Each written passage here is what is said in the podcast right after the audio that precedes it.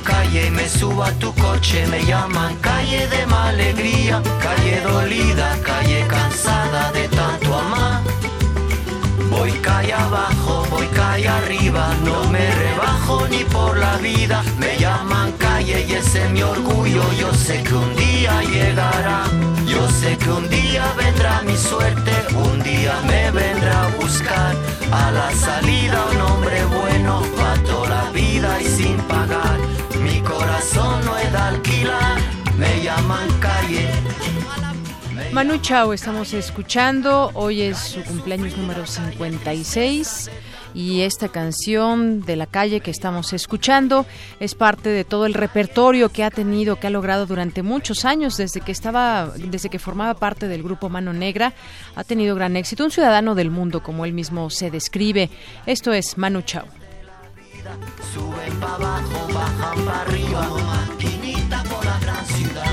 Me llaman calle, me llaman calle, calle sufrida, calle tristeza de tanto amar. Me llaman calle, calle más calle, me llaman siempre y a cualquier hora, me llaman guapa siempre a deshora, me llaman puta también princesa, me llaman calle es mi nobleza, me llaman calle, calle sufrida, calle perdida de tanto amar, me llaman calle. Y entre otros idiomas canta en español, inglés, gallego, portugués, francés también por ahí se le ha escuchado cantar en algún disco. Bueno, así arrancamos hoy Prisma RU. Gracias por estar con nosotros, bienvenidos. Ojalá se puedan quedar de aquí hasta las 3 de la tarde para acompañarnos o seguir en la sintonía de Radio UNAM en el 96.1 de FM. Yo soy Deyanira Morán. Sean ustedes bienvenidos. Hoy vamos a platicar de varias cosas. Entre ellas vamos a seguir escuchando esta información de mi compañera Virginia Sánchez sobre la importancia de la arborización en, en las ciudades, por qué es necesario porque es importante, ya nos platicará ella más adelante. También estaremos eh, entrevistando al periodista Ignacio González, eh, Rodríguez Reina, Ignacio Rodríguez Reina, que es director de la revista MX, por eh, la conclusión de los foros horizontal que se llevó a cabo varios días a raíz del el asesinato de Javier Valdés.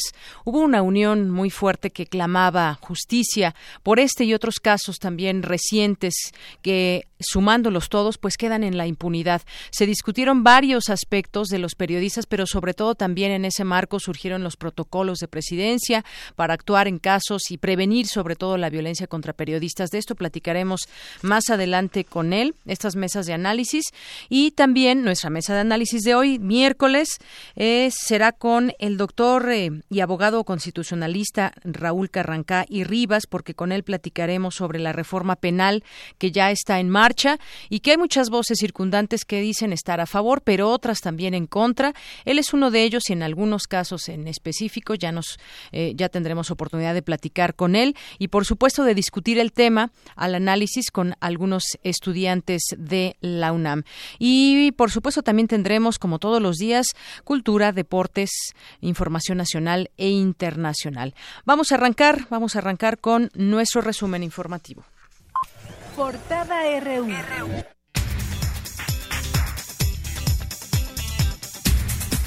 Hoy miércoles 21 de junio del año 2017, nuestra portada universitaria, sus 24 años, Omar Vázquez, estudiante del Instituto de Investigaciones Nucleares de la UNAM, estuvo en el evento más importante del mundo sobre física de altas energías. Más adelante mi compañero Jorge Díaz nos tendrá toda la información.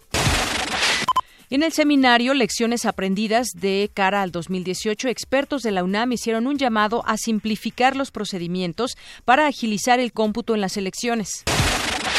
Especialistas de la UNAM analizan el fenómeno de robo de hidrocarburos. Mi compañero Abraham Menchaca estuvo presente y nos tiene un avance de su información. Así es, Deyanira, buenas tardes. Durante la mesa de discusión Robo de Hidrocarburos en el Instituto de Investigaciones Jurídicas del UNAM, Carlos Murrieta, director general de transformación de Pemex, habló del impacto económico que tiene el robo de combustibles. Más adelante la información. Gracias. 5% de las especies de peces en México están extintas. A continuación, mi compañera Cristina Godínez nos tiene un avance de esta información. Así es, Deyanira. Para evitar la pérdida de más especies, los investigadores trabajan en la Estrategia Nacional para la Conservación de Peces, misma que van a presentar a fines de este año. Los detalles más adelante. Gracias. Y en nuestra portada nacional, legisladores federales quieren que integrantes del Gabinete de Seguridad comparezcan ante la Comisión Bicameral de Seguridad Nacional para que expliquen los presuntos casos de espionaje. Por su parte, la Comisión Nacional de los Derechos Humanos pidió a diversas dependencias federales abstenerse de espiar a periodistas, defensores de derechos humanos y organizaciones de la sociedad civil. El Consejo General de la Organización de Estados Americanos desechó las 10 resoluciones que presentó ayer Venezuela. El pasado mes de mayo fue el más violento en los últimos 20 años al contabilizar más de 2.000 carpetas de investigación por homicidio doloso. El exgobernador de Nuevo León, Rodrigo Medina de la Cruz, consiguió que un juez federal congelara la ejecución de cualquier orden de aprehensión emitida en su contra. En tanto, por ejercicio indebido de funciones, vincularon a proceso a quien fungió como secretario de Obras Públicas del mandato, Luis Gerardo Marroquín, quien también presentó dos amparos. La Asamblea Legislativa de la Ciudad de México abrirá la dictaminación del paquete de leyes del sistema local anticorrupción. Al menos seis bolsas con tres cuerpos descuartizados fueron halladas frente a las oficinas del titular de la Secretaría de Seguridad Pública de Veracruz, Jaime Telles. Elementos de la Secretaría de la Defensa Nacional detuvieron a Ignacio Rentería Andrade, alias El Cenizo, presunto líder de los reductos del grupo criminal Los Caballeros Templarios. Médicos, enfermeras y personal de servicio de la jurisdicción sanitaria de los servicios de salud de Oaxaca iniciaron un paro de labores indefinido, esto ante el nulo abasto de medicamentos e insumos. Temperaturas que podrían superar los 40 grados Celsius se esperan en 20 entidades del país para las próximas horas, según el Servicio Meteorológico Nacional. Hoy en nuestra portada de Economía y Finanzas, la ciudad de Monterrey es una de las 10 ciudades más baratas del mundo en cuanto a costo de vida, esto de acuerdo con el último estudio sobre costo de vida de Mercer. Algunos importadores mexicanos sufren de un doble cobro de impuesto al valor agregado, situación que perjudica los puntos por los que se introducen mercancías al país.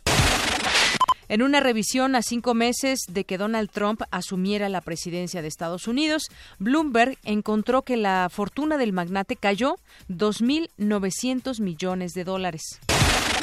Hoy en nuestra portada internacional, el representante comercial de la Casa Blanca, Robert Lighthizer, reportó al Congreso que la administración de Trump planea iniciar el 16 de agosto la modernización del Tratado de Libre Comercio de América del Norte.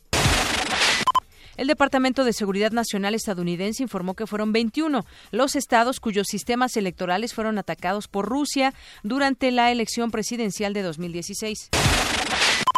La Unión Europea, el proyecto de integración política y económica surgido tras la Segunda Guerra Mundial, fue distinguida con el Premio Princesa de Asturias de la Concordia 2017.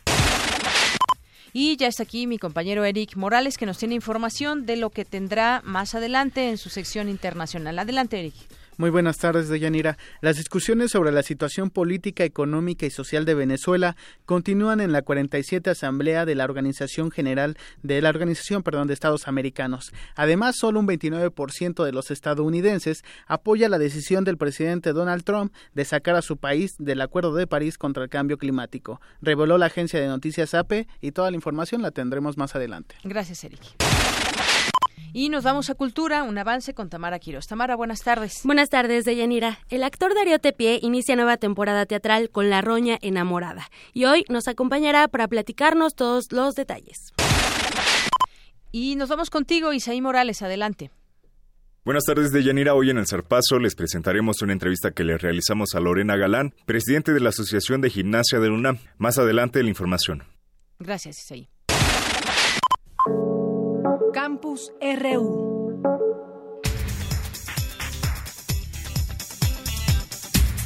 Una con doce minutos y nos enlazamos con mi compañero Jorge Díaz. Omar Vázquez Rueda, estudiante de Ciencias Físicas de la UNAM, viajó a Shanghái, China, para participar en el evento más importante del mundo de la física de altas energías. Adelante, Jorge, buenas tardes. Deyanira, muy buenas tardes. La UNAM participó en la quinta conferencia anual de grandes colisionadores de hadrones que se desarrolló en Shanghai, China, en la Universidad de Yaotong.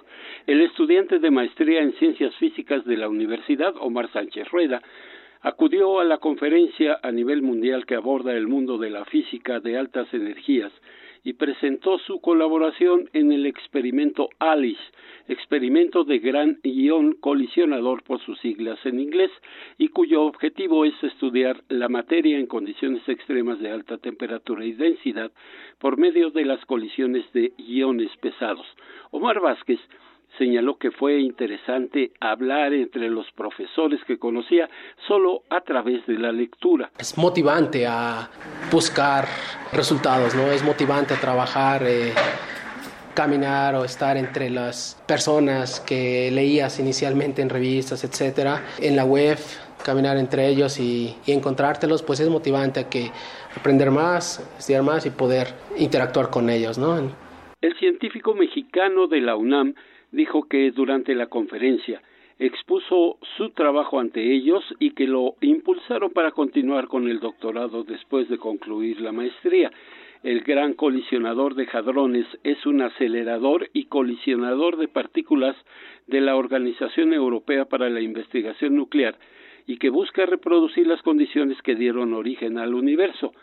Con estas mediciones de hadrones, que son partículas subatómicas formadas por quarks, que permanecen unidos, se estudian fenómenos colectivos en colisiones de iones pesados y ello ayuda a entender las propiedades del plasma de quarks y gluones, un estado de la materia que existió después de la gran explosión o el Big Bang que dio origen al universo.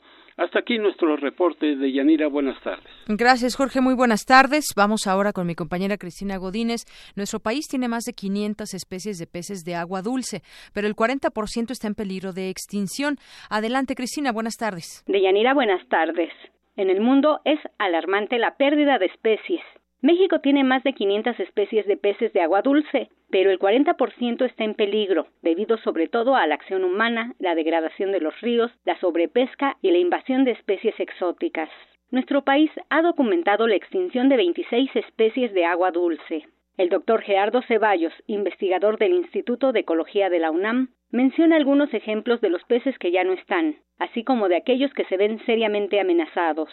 La mayoría de las especies que se han extinguido son pequeños eh, pececitos, son charales, se les llaman pupos a unos, por ejemplo, son las lampreas de México. Eso es lo que se ha extinguido. Estamos hablando de los que están en peligro de extinción. Algunas especies bien importantes, por ejemplo, el pescado blanco de Páscuaro, que es un pescado que además de ser importante económicamente, culturalmente enormemente eh, importante, también está en grave amenaza muchos de los pececitos son endémicos de algún lago de alguna región, el lago de Zacapu, el lago de Páscuaro, el lago de Chapala, las ciénegas de Lerma, las lagunas de Achichica, todos estos tienen especies endémicas y en peligro de extinción. Para evitar la pérdida de más especies, el doctor Ceballos nos dice que trabajan en la Estrategia Nacional para la Conservación de Peces, misma que presentarán a fin de este año.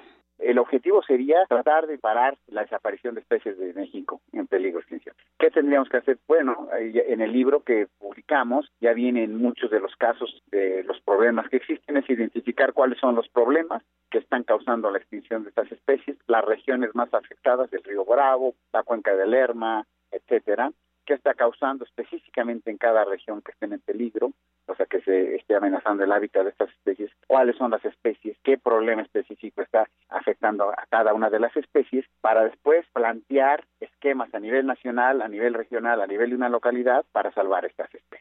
La idea que tengo en mente es coordinarlos con todos los especialistas en peces de México, pero también trabajar de la mano con el gobierno federal, con CEPESCA, con Zagarpa, con la Semarnat, y con esto podamos llegar a tener acciones concretas que nos permitan evitar la extinción de estas especies. El ecólogo comenta que la estrategia contempla la participación de la sociedad en la conservación de los hábitats de las distintas especies acuícolas.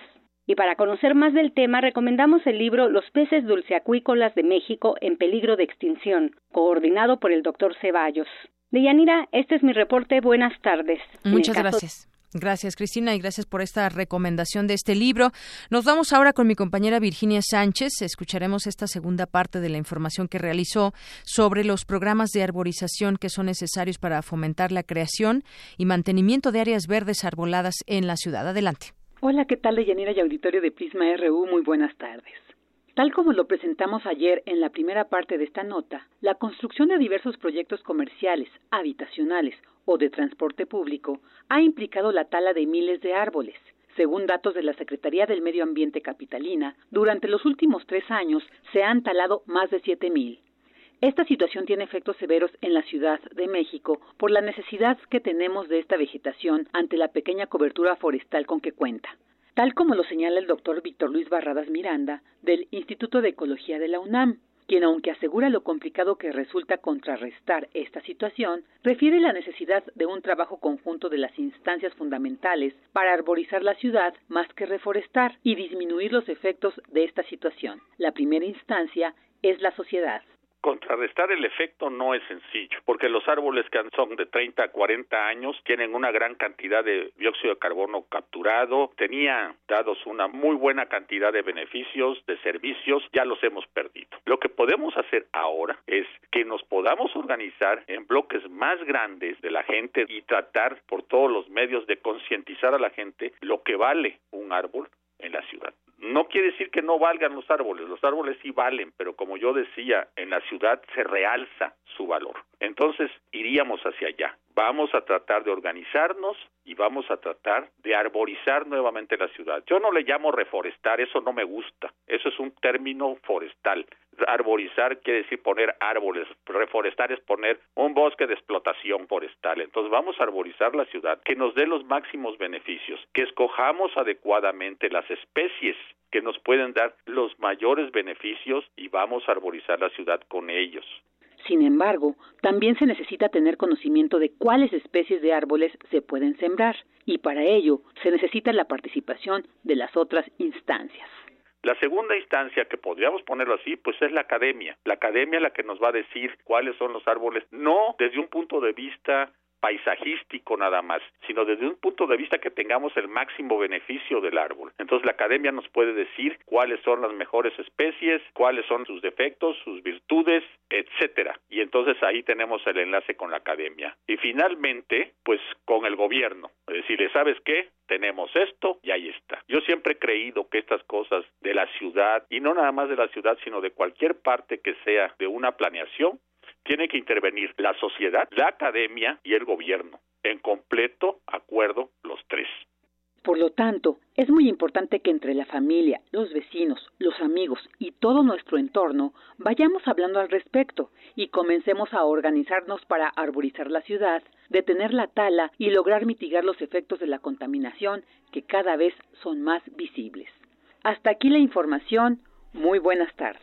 Gracias, Vicky. Muy buenas tardes, por cierto, y después de escuchar lo que decía el académico sobre reforestar y arborizar, que suena mejor y es mejor arborizar, porque reforestación es cuando ya hubo de antemano una, una tala. Bueno, pues hay una invitación también que nos hacen llegar eh, varias organizaciones para invitarnos a la reforestación voluntaria este sábado 24 de junio a las 9 de la mañana en el Parque Gidal San Nicolás Totolapan. Esto es en la carretera Picacho a Jusco en el kilómetro 11.5 y bueno, pues se pide que lleven gorra, algo de comer, algo de tomar para que se lleve a cabo esta reforestación. Cambiando al mundo, construyendo ideas, una de las organizaciones, Bioecadi también Bioeducadi, Unidas por la Conservación. Así que pues ahí está también la invitación para reforestar en esta zona de la ciudad. Siempre, siempre hace falta tener más árboles en vez de talarlos. Bueno, y también otro aviso, muchas ocasiones donde se lleven a cabo exposiciones, congresos y demás, si alguien que nos esté escuchando de algunos de los campus universitarios, pues ponemos a, pone la universidad a su disposición un espacio idóneo para ello, que es el Centro de Exposiciones y Congresos de la UNAM, porque tiene una explanada exterior que cuenta con 1.600 metros cuadrados, un estacionamiento con capacidad para 25 automóviles, una terraza también, hay señal de Wi-Fi para 600 dispositivos simultáneos, conexiones de voz, datos y luz, acceso para personas con discapacidad, rampas, baños, elevador y una explanada interior de 3.650 metros cuadrados, 70 núcleos sanitarios para hombres y mujeres, planta de luz, sistema antiincendios, todo esto para pues permitir hacer diversos eventos universitarios aquí en este sitio. Hay salas de usos múltiples para 240 personas, divisibles en tres salas. Eh, esta sala cuenta con, con pantalla, con conexiones de voz y datos, es decir, es el lugar ideal también para hacer eh, exposiciones o eventos importantes que tengan que ver con los universitarios. Esto se encuentra en Avenida del Imán, número 10, en la colonia eh, Ciudad Universitaria, Delegación Coyoacán aquí en la Ciudad de México. Hace falta nada más que pues puedan teclear Centro de Exposiciones y Congresos UNAM y se despliegue toda la información para que lo tengan en cuenta. Y tuvimos oportunidad de transmitir justamente ahí también Prisma RU en alguna ocasión y bueno, pues es un centro ideal para hacer grandes eventos y es un centro de exposiciones de la UNAM. Una con 23 minutos. Prisma RU. Programa con visión universitaria para el mundo. Para nosotros, tu opinión es muy importante. Síguenos en Facebook como Prisma RU. Nacional RU. Bien, continuamos una de la tarde con 24 minutos. En las notas nacionales que queremos compartir con ustedes al análisis también, pues es lo que está sucediendo con el dinero que se va de los estados a través de los gobernadores. Son los canales que llevan el dinero que ya está etiquetado para programas, miles de millones de pesos hablamos, lo que reciben muchos estados y cómo se de pronto pues se van yendo a otros lugares que no tienen que ver con programas y a veces tiene que ver con eh, por ejemplo campañas de algún partido. Y si es de su partido pues qué mejor como el caso del PRI ahora se pide una investigación que se lleve a cabo una investigación para ver dónde hacia dónde se dirigió el dinero que desvió el gobierno de eh, César Duarte en su momento de Chihuahua. Ya miembros de partidos de oposición exigen a las autoridades judiciales investigar al PRI por presuntamente haber recibido más de 10 mil millones de pesos por parte de la administración del exgobernador de Chihuahua, César Duarte. Y bueno, pues la Fiscalía Especializada para la Atención de Delitos Electorales ayer solicitó a un juez federal la detención del exgobernador de Chihuahua. Aquí lo comentábamos que está eh, ubicado quizás, pero no ha sido detenido hasta el momento. Y ahora, pues también por este tema del presunto desvío de recursos durante su gobierno y de los cuales se sospecha que destinó fuertes cantidades al PRI. Quizás por eso no se le detiene. Debido a esto, partidos como el PRD, el Partido del Trabajo y Acción Nacional demandaron al PRI devolver el dinero bueno, permítanme que pueda esbozar una sonrisa del volver el dinero. Eso sería lo ideal de todos los que se llevan mucho dinero de las arcas del erario. Pero bueno, pues además aseguran que este tipo de desvíos puede causar que un instituto político pierda el registro de acuerdo con las leyes electorales y que si supiéramos todo lo que se han llevado, no solamente al PRI, a otros partidos, pues yo creo que varios ya hubieran perdido el registro. Pero es muy difícil porque pues se hace también una red de protección a el partido que esté recibiendo ese dinero y entonces pues dónde quedó pues van a decir ya ya ese dinero se gastó o simplemente no se encuentra el hilo del mismo. El senador del Partido del Trabajo Miguel Barbosa pidió fiscalizar el manejo de recursos del partido. Pues sí, se supone que hay distintos elementos y formas para conocer cómo se gasta el dinero de los partidos políticos, porque al final de cuentas es dinero público.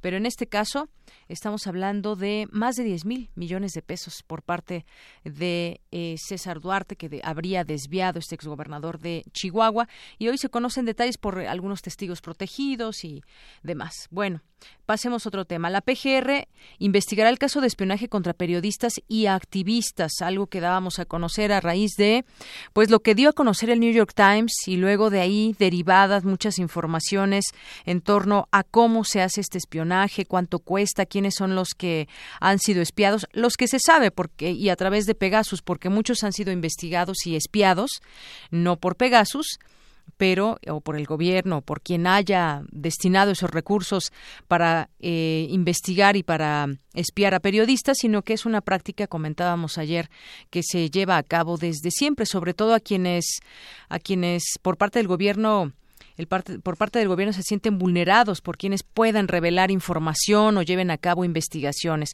Bueno, pues tras la denuncia de diversos periodistas y activistas presentada ante la PGR, ayer platicábamos justamente de esto con Daniel Izárraga, y bueno, pues se informó que se ha dado inicio a una carpeta de investigación para conocer los delitos de intervención de comunicaciones privadas respecto de la supuesta intervención ilegal de comunicaciones. Pues bien, qué bueno que exista una investigación, pero lo difícil que se conoce que es rastrear quién hackeó o quién podría estar detrás de ese hackeo, pues es sin duda algo real también. De acuerdo con la dependencia federal, la investigación fue iniciada por la Fiscalía Especial para la atención de delitos cometidos contra la libertad de expresión.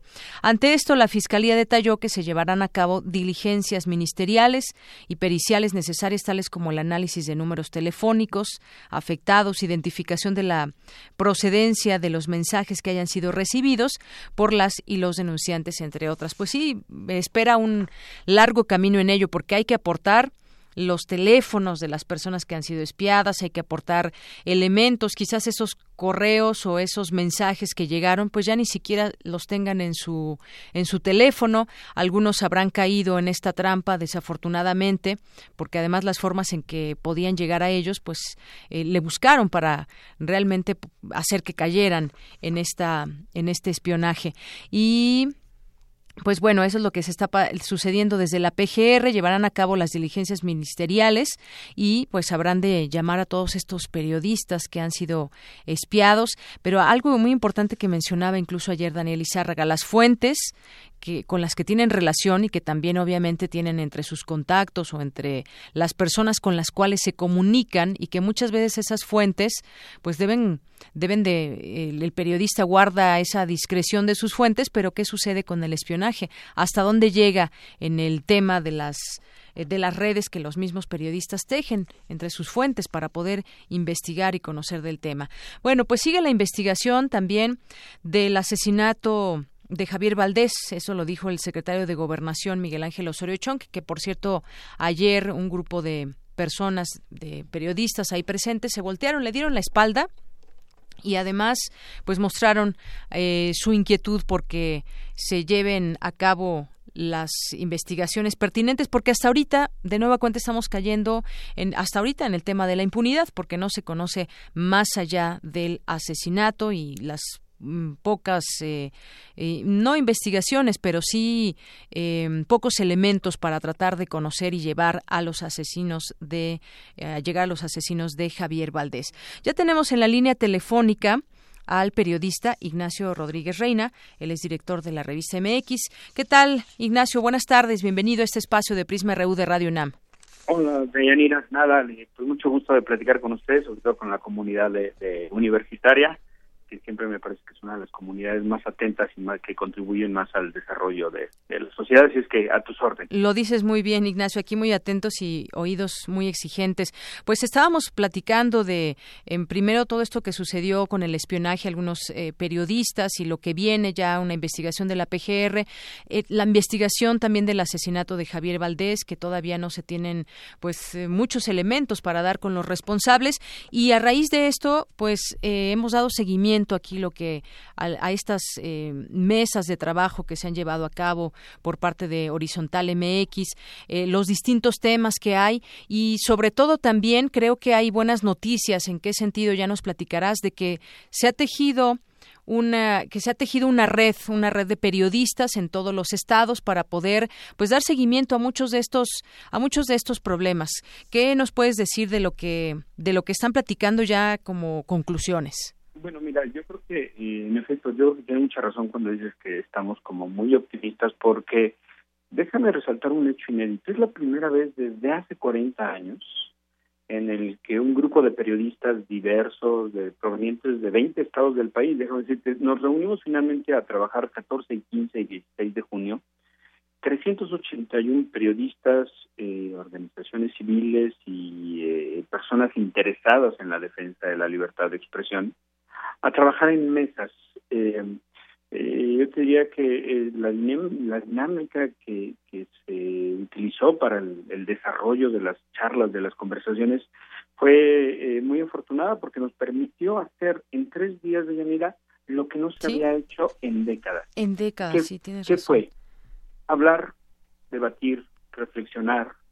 Y obviamente partimos de un diagnóstico de las cosas. Sabemos que este es uno de los momentos más críticos que vive la libertad de expresión en el país y no solo eso, y también uno de los momentos más críticos de violencia contra los periodistas, pero también, y eso es lo más importante, me parece, es uno de los momentos más críticos en el que estas acciones de violencia, de intimidación y coacción impiden el derecho de la sociedad a estar empoderada y a estar bien informada. Porque finalmente los ataques físicos y asesinatos, como en el lamentable extremo del caso de Javier y otros colegas y compañeras, bueno, eh, este, finalmente lo que se trata es de que de lo que estaban escribiendo ya no se escriba, es decir, mutilar y el derecho de la sociedad a conocer de asuntos que nos interesa conocer. Entonces, eh, bueno, pues en estas mesas lo que hicimos fue, eh, se juntaron seis mesas en las que se abordaron diferentes aspectos, como, como tú sabes, del auditorio también, la audiencia que, que nos están escuchando.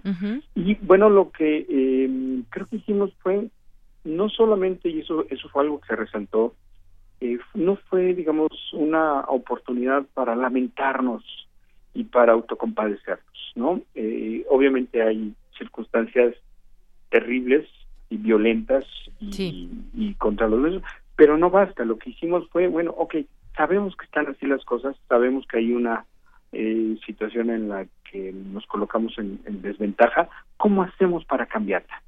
Y creo que eso fue un ánimo muy positivo en el que déjame decirte que algo que resultó sumamente eh, también esperanzador, nada de egos ni protagonistas, eh, creo que todos los colegas que estábamos ahí estamos haciendo una reflexión conjunta, estábamos conversando colectivamente, ¿no? Para encontrar los puntos en común y tratar de avanzar.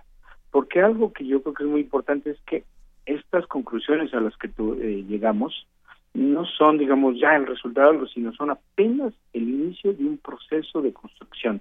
¿De qué? Pues mira, déjame decirte que una de las conclusiones es eh, estructurar mm, o crear una forma, una estructura, no sabemos aún porque eso se seguirá debatiendo y deliberando, pero sí una estructura de organización en la que los periodistas podamos eh, coincidir e impulsar cosas como capacitación, pero también cómo lograr que los mecanismos de protección que el Estado está obligado a darnos a los periodistas funcionen, cómo hacemos también para hacer valer, digamos, los derechos de los periodistas y también cómo hacemos, y eso fue creo que una parte, ¿qué, qué tenemos que hacer los periodistas para que la sociedad sienta, se sienta agraviada tanto como nosotros cuando ocurre alguien cuando hay alguna agresión o algún ataque contra algún medio contra un periodista. Es decir, ¿qué tenemos que hacer para recuperar la confianza y el respaldo de la sociedad?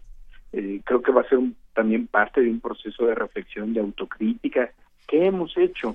¿Qué hemos hecho como gremio? Que de repente, pues como lo decía el propio Javier Valdés, eh, la sociedad eh, cuando ve las agresiones no reacciona como si fuera algo ajeno, cuando pues, los periodistas no somos integrantes de la sociedad. Entonces, por ejemplo, ese tipo de reflexiones también, ¿qué, ¿qué no hemos hecho bien?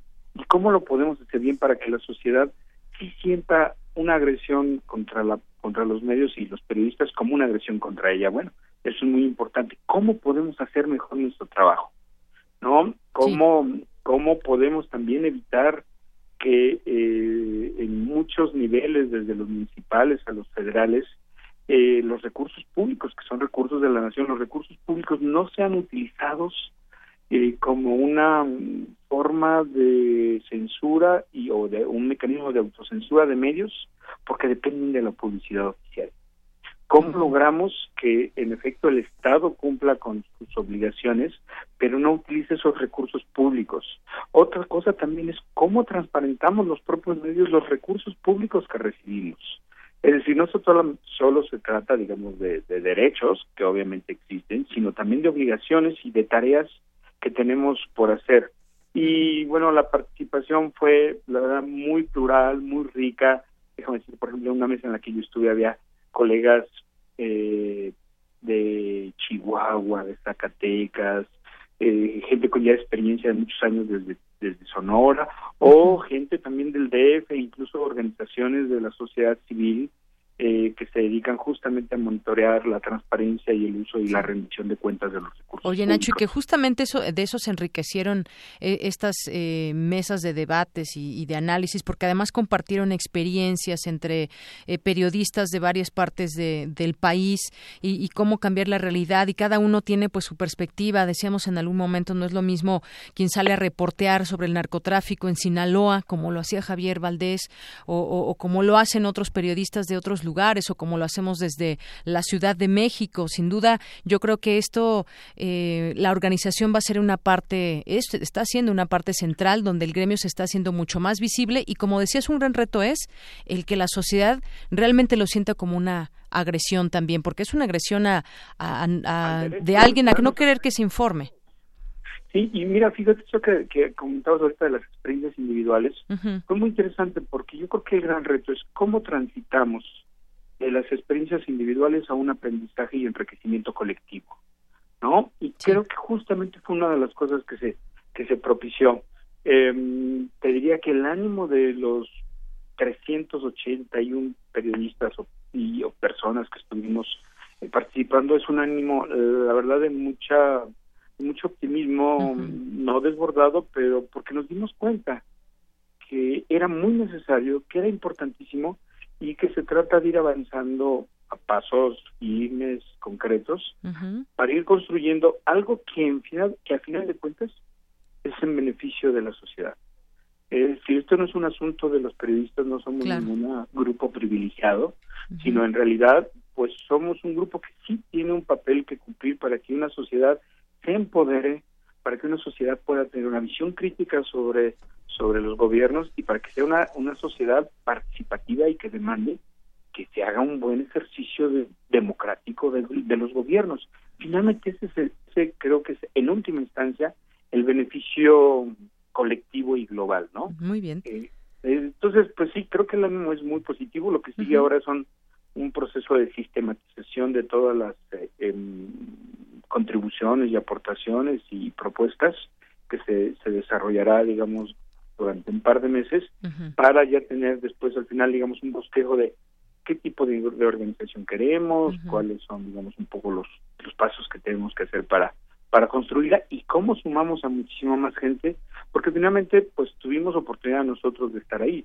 pero no somos los únicos, hay mucha gente que seguramente se adherirá y que buscará este, participar, ¿no? Incluso de los estados. Así es, y que estuvo muy pendiente, que quizás no pudo ir, pero está muy pendiente de lo que deriva de esta agenda. Pues yo te agradezco mucho, Nacho, el que nos hayas expuesto pues parte de lo que ha sucedido y que hay ya una agenda a seguir con los periodistas y tratar de pues seguir con esa cohesión y esas redes para generar pues buenas prácticas de parte de, de, de todos y que pues no existan ya casos como estos y también de prevención que tiene que haber eh, y protocolos que deben de seguirse. Así que pues yo creo que los temas seguirán ahí y por lo pronto pues gracias por comentarnos parte de lo que hay en esta agenda. pues gracias por el interés, porque yo más creo que es un interés de toda, tus de toda tu audiencia y pues un gusto por saludarlos por aquí. Muy buenas tardes. Gracias, Nacho. Muy buenas tardes. El periodista Ignacio Rodríguez Reina, director de la revista MX. Prisma RU. Programa con visión universitaria para el mundo. Bien, una de la tarde con 41 minutos. Ya tenemos nuestra, nuestro siguiente enlace, que es una entrevista con el latinoamericanista Eduardo Bueno León de la Facultad de Ciencias Políticas y Sociales de la UNAM. ¿Qué tal, eh, profesor? Buenas tardes. Buenas tardes, a la orden. Bueno, pues yo quisiera platicar con usted sobre, pues hacer un poco el análisis de los acuerdos que se tomaron en la Asamblea General de la Organización de Estados Americanos, la postura que adoptó Venezuela y en algún momento pues decían eh, mucho se va a atacar a Venezuela y entonces van a, va a tener que esta unión que hay de varias naciones, entre ellas Estados Unidos, pues va a surtir efecto para que ya se siente a negociar y a platicar con la oposición de su país Venezuela Venezuela. No fue en los términos en que se esperaba. Finalmente la votación eh, favoreció, por decirlo de alguna manera, la postura de Venezuela, pero vendrá un, después para Venezuela también porque están como en una bomba de tiempo en muchos aspectos. El tema de, eh, de la crisis económica, eh, el tema de los alimentos y muchas otras cosas que platicar. ¿Cómo vio usted esta, esta asamblea ya en Cancún? Mire, eh, es interesante las asambleas de la, de, la, Organización de Estados Americanos, porque las agendas que ellos presentan en sus asambleas generales son muy amplias, ¿no? Entonces todo es enfocado en el tema venezolano, pero realmente la asamblea eh, ha aprobado otras resoluciones y, y, y, hay paneles y hay documentos que están abriendo interesantes perspectivas para el desarrollo institucional de la organización. Pero el plato fuerte, pues, siempre es, el político.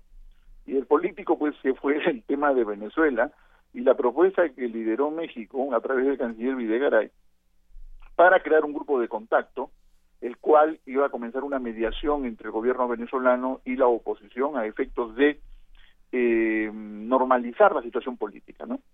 eh, este grupo de contacto eran países amigos, ¿no? Eh, y que los cuales, em, para que este grupo de contactos se, se, se, formara, se le pedía al gobierno venezolano que suspendiera eh, su convocatoria a una asamblea constituyente. ¿no?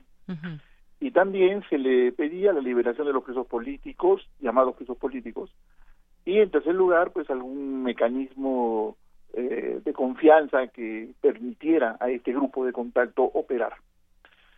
Mire, eh, e, esta resolución yo la, considero un poco audaz, porque la Carta Democrática... ¿Audaz? Ajá. Sí, audaz, audaz. Porque la Carta Democrática, eh, que, es la, la cual inspira que la organización eh, ponga los ojos sobre países donde hay conflictos políticos que comprometen las instituciones democráticas, la Carta Democrática señala muy claramente que eh, cualquier pronunciamiento o, grupo que se envíe a un país para ver qué está pasando tiene que contar con el consentimiento del país.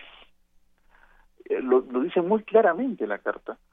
Pero en este caso no se le pidió el consentimiento a Venezuela, sino que se presentó la resolución a debate y aparentemente con una mayoría de votos que al final no funcionó. Entonces, eso es lo que ha generado el conflicto, ¿no? Y por eso la actitud venezolana de decir, bueno, Venezuela no ha sido consultada y Venezuela eh, no ha dado su venia para que se forme este grupo de contacto. Se está presentando una moción que no se ajusta a, la realidad de la Carta Democrática, ¿no? Ese fue básicamente el argumento central de, Venezuela y de los países que la apoyan, ¿no? que fueron países que rechazaron la resolución que son que, son gobiernos que vienen ya desde hace algunos años, como el de, como el de Bolivia, Ecuador, que son gobiernos eh, de la izquierda, y también el grupo de países del CARICOM, ¿no? que decidieron abstenerse, eh, algunos votaron en contra también de la resolución, y son países que algunos tienen acuerdos con Venezuela sobre la base de Petrocaribe, ¿no? Venezuela les da una cantidad de petróleo y facilidades de pago a largo plazo. Entonces, bueno, el, el tema es que se perdió la votación, y eh, entonces la canciller venezolana eh, reviró, ¿no? Reviró, digámoslo así, presentando resoluciones para que estas se vean más adelante, una de las cuales pues este es una papa caliente para el gobierno mexicano, que es este el tema de Yoxinapa, ¿no? Ahora, ¿cómo queda todo? Pues ahora en la tarde había esos rumores, no, no hemos podido confirmar si exactamente se va a volver a presentar o no. En la tarde que se concluye, que concluye la reunión, pues había un poco la intención de presentarlo, presentar la moción que quedaría en una, en una tónica declarativa y que podría ser apoyada o aprobada por mayoría simple, ¿no? Pero ya no tendría la contundencia ni tendría tampoco eh, los avales institucionales para que se forme ese grupo de contacto, ¿no? Sería básicamente una declaración política. Entonces, digámoslo así, creo que fue un profundo error presentar esa moción y, y, que México se metiera en este, en este tema. Y número dos, creo que el tema venezolano pues sigue abierto, ¿no? O sea, Venezuela, Venezuela, ha solicitado su retiro de la OEA, ¿eh? el presidente Maduro en a fines de abril solicitó, pero eso no se va a cumplir sino hasta en dos años. Hasta en dos años. Así es, profesor. Y, bueno, yo decía también, a ver, lo que sucedió, positivo, negativo, lo que haya, eh, haya sucedido, como se dieron las discusiones y lo que pasó con esta votación, pero seguramente también pues eh, seguirá ese monitoreo hacia lo que sucede en Venezuela, dadas las condiciones que están se están sucediendo, muy a, pesar del discurso de Delcy Rodríguez, donde dice que pues eh, las cosas van bien y pues eso le corresponde a, a Venezuela. Sin embargo, pues hay un hay una observación de países y, esto quizás eh, sea un preámbulo para algo que tendrá que suceder allá en Venezuela. No sé si una negociación con las fuerzas opositoras, pero pues es eh, el tiempo es el que apremia en todo esto. Mire, eh, tiene usted razón. A mí, a, mí le voy a decir con toda franqueza, la canciller Delcy Rodríguez eh, me parece una canciller que defiende los intereses de su gobierno, ¿no? y, lo hace y, lo hace de manera contundente y, lo hace de manera muy corajuda y, tiene una retórica y tiene una capacidad para responder a todos los que ha estado batiendo sola, ¿no? En varias asambleas de la OEA con, contra, digamos, este, delegados de otros países pues que han impugnado, ¿no? Al gobierno venezolano. Sí. Pero me parece que es una canciller que a veces carece de diplomacia, ¿no? Carece de, eso que se llama vamos a hacer diplomacia en los salones y vamos a platicar y vamos yo creo que esta beligerancia de Delcy eh, puede ser buena en términos de consumo interno del chavismo, ¿no? del de su gobierno y pues es un buen papel para su país, ¿no? Claro, es un papel, ¿no? Pero eh, yo creo que ahí usted tiene razón, porque no se puede tampoco negar eh, los problemas venezolanos. O sea, hay problema de crisis económica muy clara, muy evidente. Hay un problema también de de que no existe una relación entre gobierno y oposición normal o normalizada. Eh, hay una lucha de poderes muy evidente. Hay disturbios en algunas ciudades, no en todas, eh, donde, digamos, este, se han formado como grupos de, asalto, eh, los, sectores más radicales de la oposición, ¿no? que incluso están practicando el terrorismo urbano y todo eso.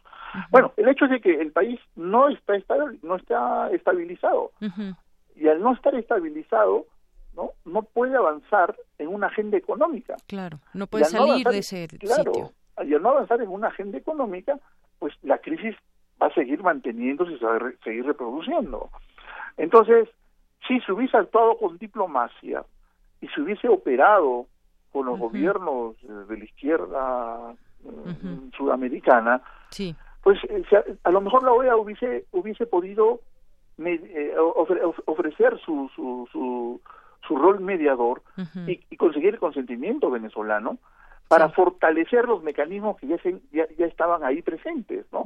como es el UNASUR, como es el Vaticano, ¿no? Claro. Pero bueno, se fue a la confrontación todo. Exacto, se fue a la confrontación y ahorita pues eh, tenemos ya esta, este término de la OEA, vamos a ver qué viene para Venezuela, pero también ver pues todos esos temas que, también de los que se hablaron y de los que tal vez se les dio menos cobertura, pero que también hay que, hay que estar presentes en ello. Doctor, pues yo le agradezco mucho esta conversación aquí en Prisma RU. ¿Cómo no? Pues muchísimas gracias. Gracias, muy buenas tardes. Es el doctor Eduardo Bueno León de la Facultad de Ciencias Políticas y Sociales de la UNAM con este tema de los acuerdos que se tomaron ahí en la Asamblea General de la Organización de Estados Americanos. Prisma RU. Queremos conocer tu opinión. Síguenos en Twitter como arroba PrismaRU. Para nosotros, tu opinión es muy importante. Síguenos en Facebook como Prisma RU. Arte y cultura.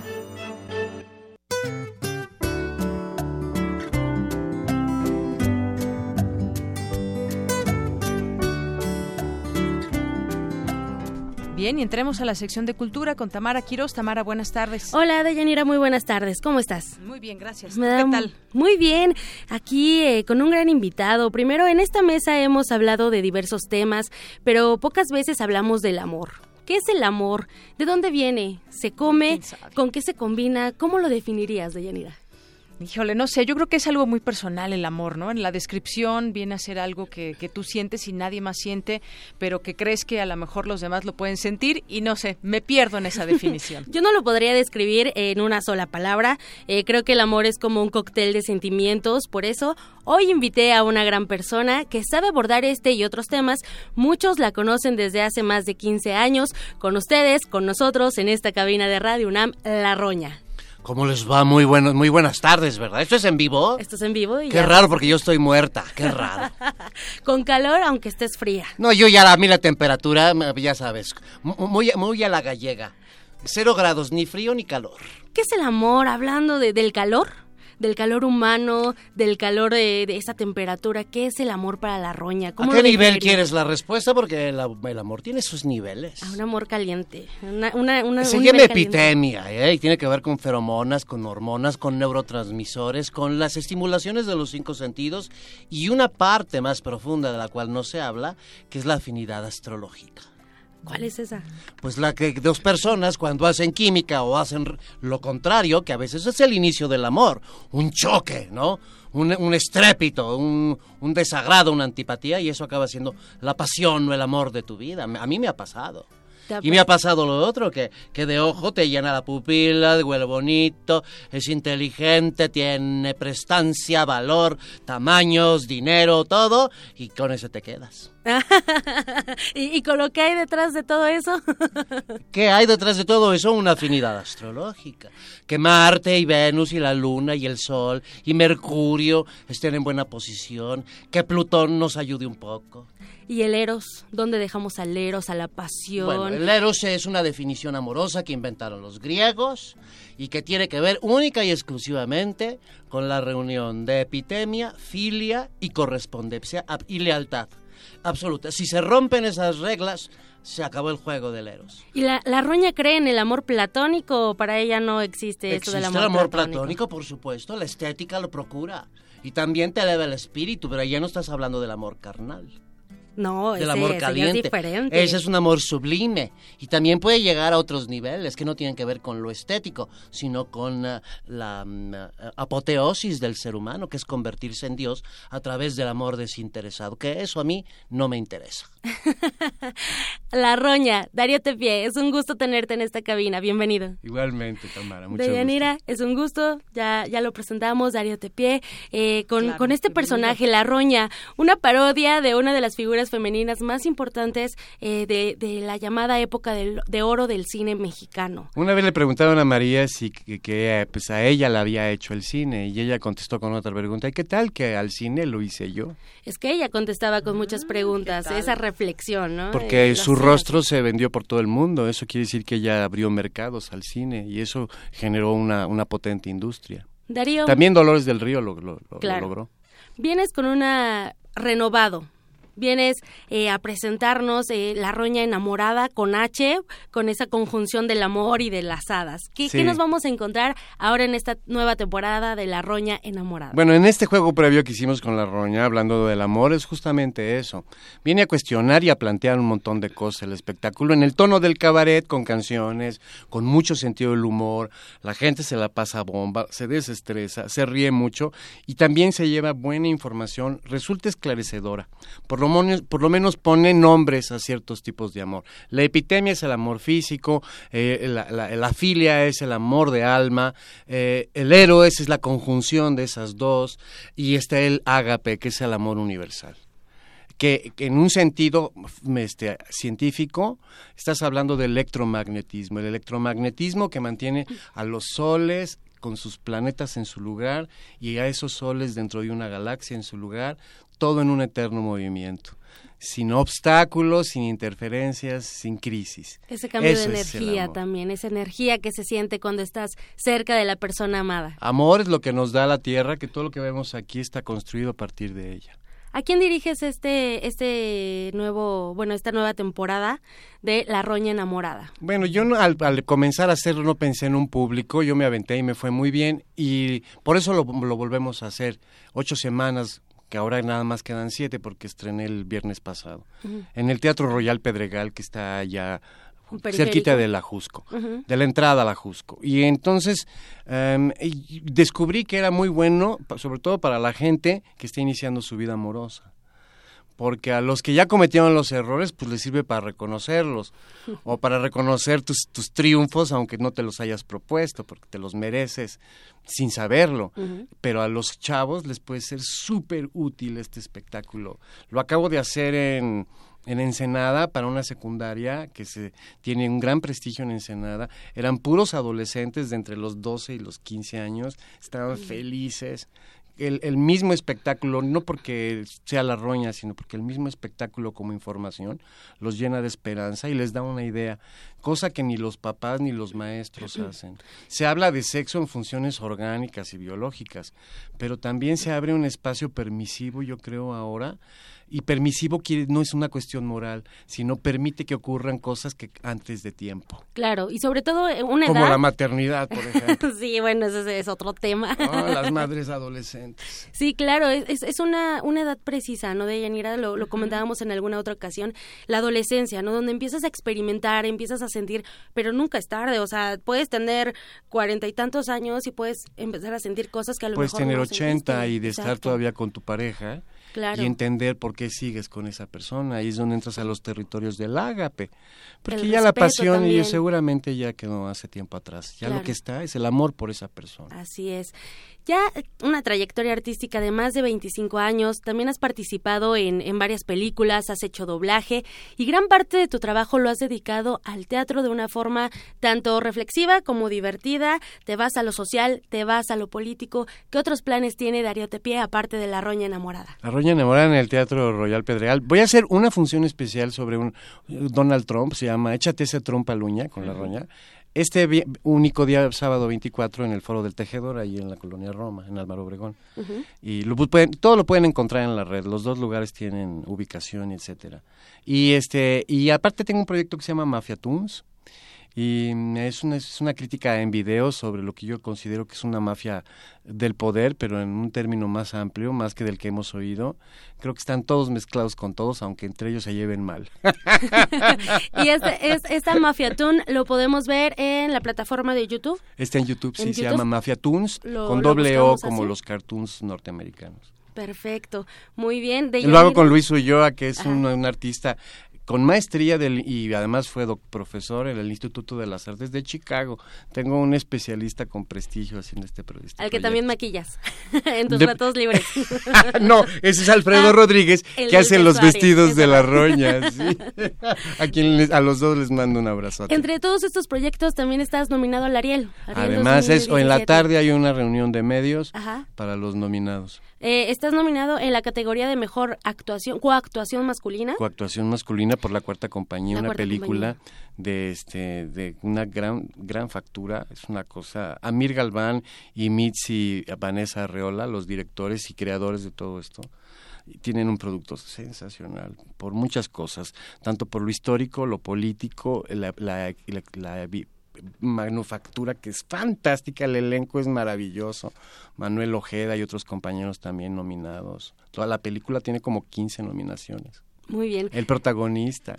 Adrián Ladrón está fantástico. Tenemos que verla, entonces yo no la he visto, de Yanira hay que verla para, para ver. Eh, también no nos vamos a perder eh, los premios Ariel ahora en, en julio, ya vienen en julio. Y, Fab Limón y los premios, no sé. Todos los premios. Y otros detergentes. Darío te pido muchísimas gracias por venir a, llenarnos de alegría y de, presentarnos a la roña que tiene años eh, con este personaje. De verdad, nos haces la tarde, vamos a ver la roña enamorada todos los viernes. ¿A qué hora? Los viernes es a las 8.45, pero eh, realmente empezamos a las 9 porque ahí hay un, poco de tráfico. En ese, curiosamente, en esa parte del periférico vive mucha, mucha gente. Por ahí entran y salen de todos lados. Está muy bien ubicado, el teatro está nuevo, está bonito. Y el de la Colonia Roma, que es este 24 en el Foro del Tejedor, pues también es a las 9 de la noche. Y, eh, y Mafiatunes lo pueden ver a cualquiera. Mientras tengan internet, ahí está entonces. y yo te, te agradezco mucho. Y si quieren un 2 por 1 tenemos un teléfono. Un teléfono es el 55 55 34 74 22 42 con Edmundo Luján. Con Edmundo Luján si se los das otra vez, que luego no tienes la Sí, claro, 55 34 74 22 42 Edmundo Luján para un pase dos por uno. Dos por uno para la roña enamorada. Para la roña enamorada. Muy bien, muchísimas gracias Darío Tepié. Vamos a ver la roña enamorada de Yanira. Les deseo una excelente tarde. Claro que sí, gracias y qué bueno conocerte. ¿eh? Igualmente, mucho gusto de Hasta luego. Tamara. Hasta luego. Hasta luego. Prisma RU.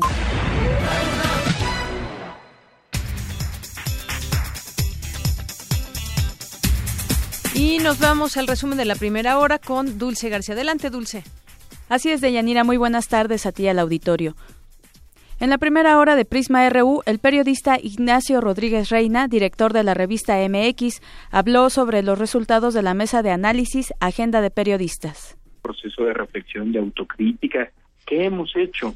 ¿Qué hemos hecho como gremio? Que de repente, pues como lo decía el propio Javier Valdés, eh, la sociedad eh, cuando ve las agresiones no reacciona como si fuera algo ajeno, cuando pues, los periodistas no somos integrantes de la sociedad. Entonces, por ejemplo, ese tipo de reflexiones también, ¿qué, ¿qué no hemos hecho bien?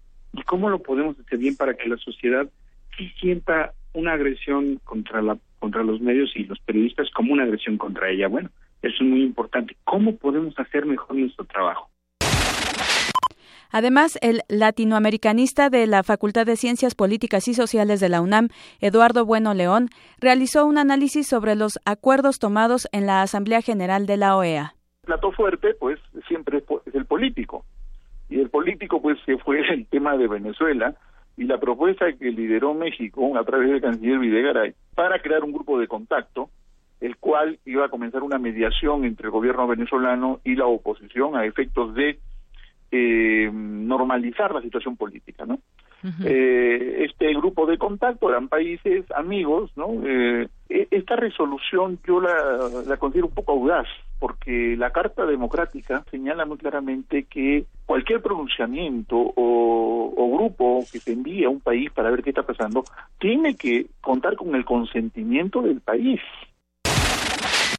No le cambie en la segunda hora de Prisma RU, platicaremos con el doctor Raúl Carrancay Rivas del Sistema de Justicia Penal. Muy bien, pues muchas gracias. Buenas tardes. Gracias, Dulce. Vamos a hacer una pausa en ese momento. Regresamos con más información.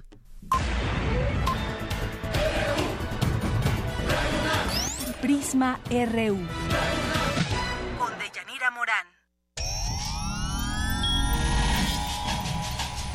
Saborear una paleta o sellar una carta. Para ser gracioso o ser grosero.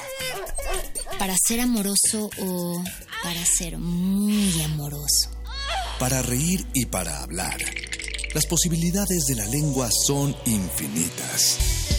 Muerde lenguas, letras, libros y galletas. Lunes y miércoles, 20 horas. Por el 96.1 de FM. Radio UNAM. El Tribunal Electoral del Distrito Federal te garantiza, entre otros derechos, votar y ser votado, asociarme libre e individualmente, ejercer mi participación como ciudadano.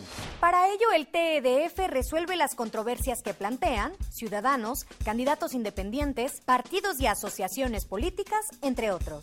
Como ves, es una función que el TEDF realiza de manera permanente y para todos. Tribunal Electoral del Distrito Federal por la defensa de tus derechos político-electorales. Me encanta ponerme en pijama, tomar mi libro favorito y que mi imaginación me lleve a otros mundos. Ven en pijama a cantar y escuchar cuentos con Beto Pijamas. Todos los sábados de junio, una de la tarde. En la sala Julián Carrillo Entrada libre. Radio UNAM.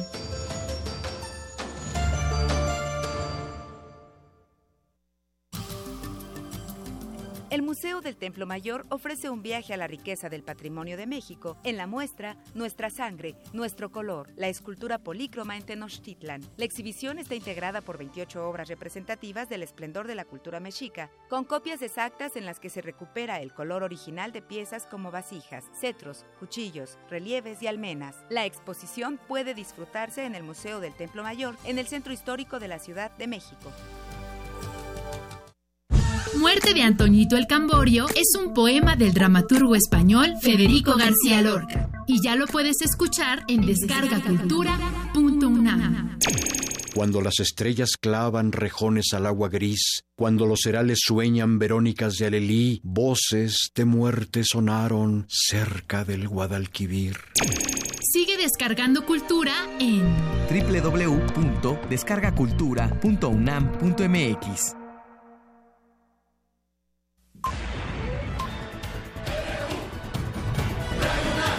Prisma RU. Con Deyanira Morán. Queremos conocer tu opinión. Síguenos en Twitter como arroba PrismaRU. Continuamos dos de la tarde con siete minutos. Nos dice el Zarco y Quetecuani que hoy a esta hora juega la decepción nacional. Bueno, pues habrá que estar también atentos. Ahí si sabes el marcador, nos avisas, Daniel. Por lo pronto, saludos a todas las personas que nos están escuchando en el 96.1 de FM, en www.radionam.unam.mx. Va perdiendo México 1-0. ¿Con quién está jugando? Con Nueva Zelanda, 1-0 favor Nueva Zelanda. Bueno, hasta ahorita se va en primer tiempo, sí. O ya segundo, primer tiempo. Primer tiempo aquí nos, nos, nos, comentan Arturo y Rodrigo. Bueno, gracias a las personas que nos escriben también por nuestro Twitter, a Carmi Unamita, José Luis Sánchez, que nos dice América Latina, están monitoreando nuestros teléfonos, cómo descubrimos el ciberespionaje a México. Saludos a la Facultad de Derecho también, a Alex Cardiel, como todos los días, a Otto también que nos manda algunos saludos por aquí, a Andrea González que dice amor, pues sí, ¿verdad que es difícil describirlo, Andrea? De pronto. Gracias por tu, por tu comentario.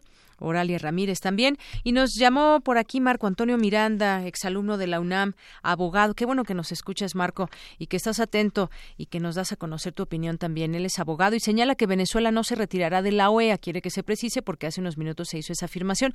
No, más bien lo que decía el, el, el doctor era que había la propia Venezuela propuesto que en todo caso podría salirse, ¿no? Pero no, no, ni se sale ni es lo que va y ni lo manejemos como afirmación, pero es una de las situaciones que en algún momento podría pasar, pero no podemos hablar de lo que va a suceder, sino de lo que tenemos hasta este momento. Y también dice, además, eh, bueno, felicita a Radio UNAM que toquen el tema y quiere también que inviten a un funcionario invitemos a un funcionario del gobierno de Venezuela porque es falso que Venezuela se niegue al diálogo. Muchas gracias por esta aportación, Marco Antonio Miranda. Sí, será interesante platicar en algún momento. Vamos a ver si podemos contactar con alguien y que de primera mano pues nos diga a ver eh, qué está sucediendo allá, cuál es la idea que, que, viene para Venezuela porque pues no, no se podrá vivir permanentemente entre manifestaciones o reclamos y pues todo mundo, sobre todo en Venezuela, quieren un ambiente pues mucho más tranquilo, que de dónde vienen ataques o no, o, qué está sucediendo al interior con el propio gobierno. Habrá que analizar bien esas posturas. Ustedes saben que pues no nosotros no podemos tomar partido de ningún lado, pero sí analizar el tema, por supuesto. Muchas gracias. Vámonos ahora con mi compañero Abraham Menchaca en la información, el robo de hidrocarburos. Hoy hubo un evento allá en la UNAM donde se habló de este tema, el robo de hidrocarburos en México, que se convirtió ya en la segunda fuente de ingresos del crimen organizado. Cuéntanos, Abraham, sobre esta mesa de discusión sobre el tema ahí en el Instituto de Investigaciones Jurídicas. Buenas tardes. ¿Qué tal, Yanira? Buenas tardes. En los primeros tres meses de 2017, la Procuraduría General de la República abrió 1.355 carpetas de investigación por el delito de robo de combustible, derivado de 20.000 tomas clandestinas. Ante este panorama, Alonso Lira, titular de la Subprocuraduría Especializada en Investigación de Delincuencia Organizada de la PGR, dijo que se debe implementar una estrategia integral para combatir este flagelo desde todos sus frentes. Es de destacar que se tiene conocimiento que trabajadores de Pemex eh, se encuentran relacionados en la comisión de este delito, quienes tienen el conocimiento más eh, eh, certero de cómo funciona la infraestructura y el manejo de los combustibles. La forma en cómo operan los grupos delictivos para la sustracción de los diversos hidrocarburos no es nada complicado. De igual forma se tiene conocimiento que las propias autoridades municipales y federales se encuentran involucradas en la comisión de este delito, brindando protección a los autores del mismo Hemos realizado operativos, múltiples operativos conjuntos con la Secretaría de Hacienda con Pemex. Mira, durante la mesa de discusión robo de hidrocarburos en el Instituto de Investigaciones Jurídicas del UNAM, Carlos Murrieta, director general de transformación de Pemex, habló del impacto económico que tiene el robo de combustible. El monto del que estamos hablando, eh, la pérdida que se menciona de los 20 mil millones, no es algo que haya estado desde el principio. Eh, ha venido subiendo, el valor ahorita es ese. Algo que también quisiera hacer notar es que siempre ha habido el, tratar de robar, este, ya sea combustibles o cualquier otro producto. ¿Qué es lo que lo dispara? Lo que lo dispara es el precio contra el costo oportunidad a la hora de la venta del producto. En los últimos uh, años, eh, lo que sí ha cambiado es la el cómo estamos atacando. Antes estábamos atacando mucho hacia frenar el que no nos hicieran tomas clandestinas en los ductos. Lo que ahora estamos at atacando es el paquete completo. la información que tengo. Buenas tardes. Gracias, Abraham. Muy buenas tardes. Pues sí, ya encontró camino el crimen organizado, desafortunadamente, a través del robo de hidrocarburos. Vamos ahora con mi compañera Cindy Pérez. Las, cárcel, las cárceles mexicanas en la actualidad no reinsertan ni rehabilitan, como lo podemos ver muy de manera muy explícita en muchos lugares eh, donde se ha logrado que entren cámaras eh, que revela todo lo que sucede en las cárceles y más bien arruinan, arruinan vidas. Esto asegura un, un extenso documento realizado por la Fundación México Evalúa y a continuación mi compañera Cindy Pérez Ramírez nos tiene esta información. Cindy. El punto de partida tiene que ser la justicia. Se tiene que eh, dar, dar esta oportunidad para que se haga la reflexión que queremos. ¿Queremos castigo? ¿Queremos una reinserción social? Nadie puede decir que el sistema penitenciario en México sea bueno. Así lo afirmó la tercera visitadora general de la Comisión Nacional de Derechos Humanos, Ruth Villanueva, al presentar el Diagnóstico Nacional de Supervisión Penitenciaria 2016.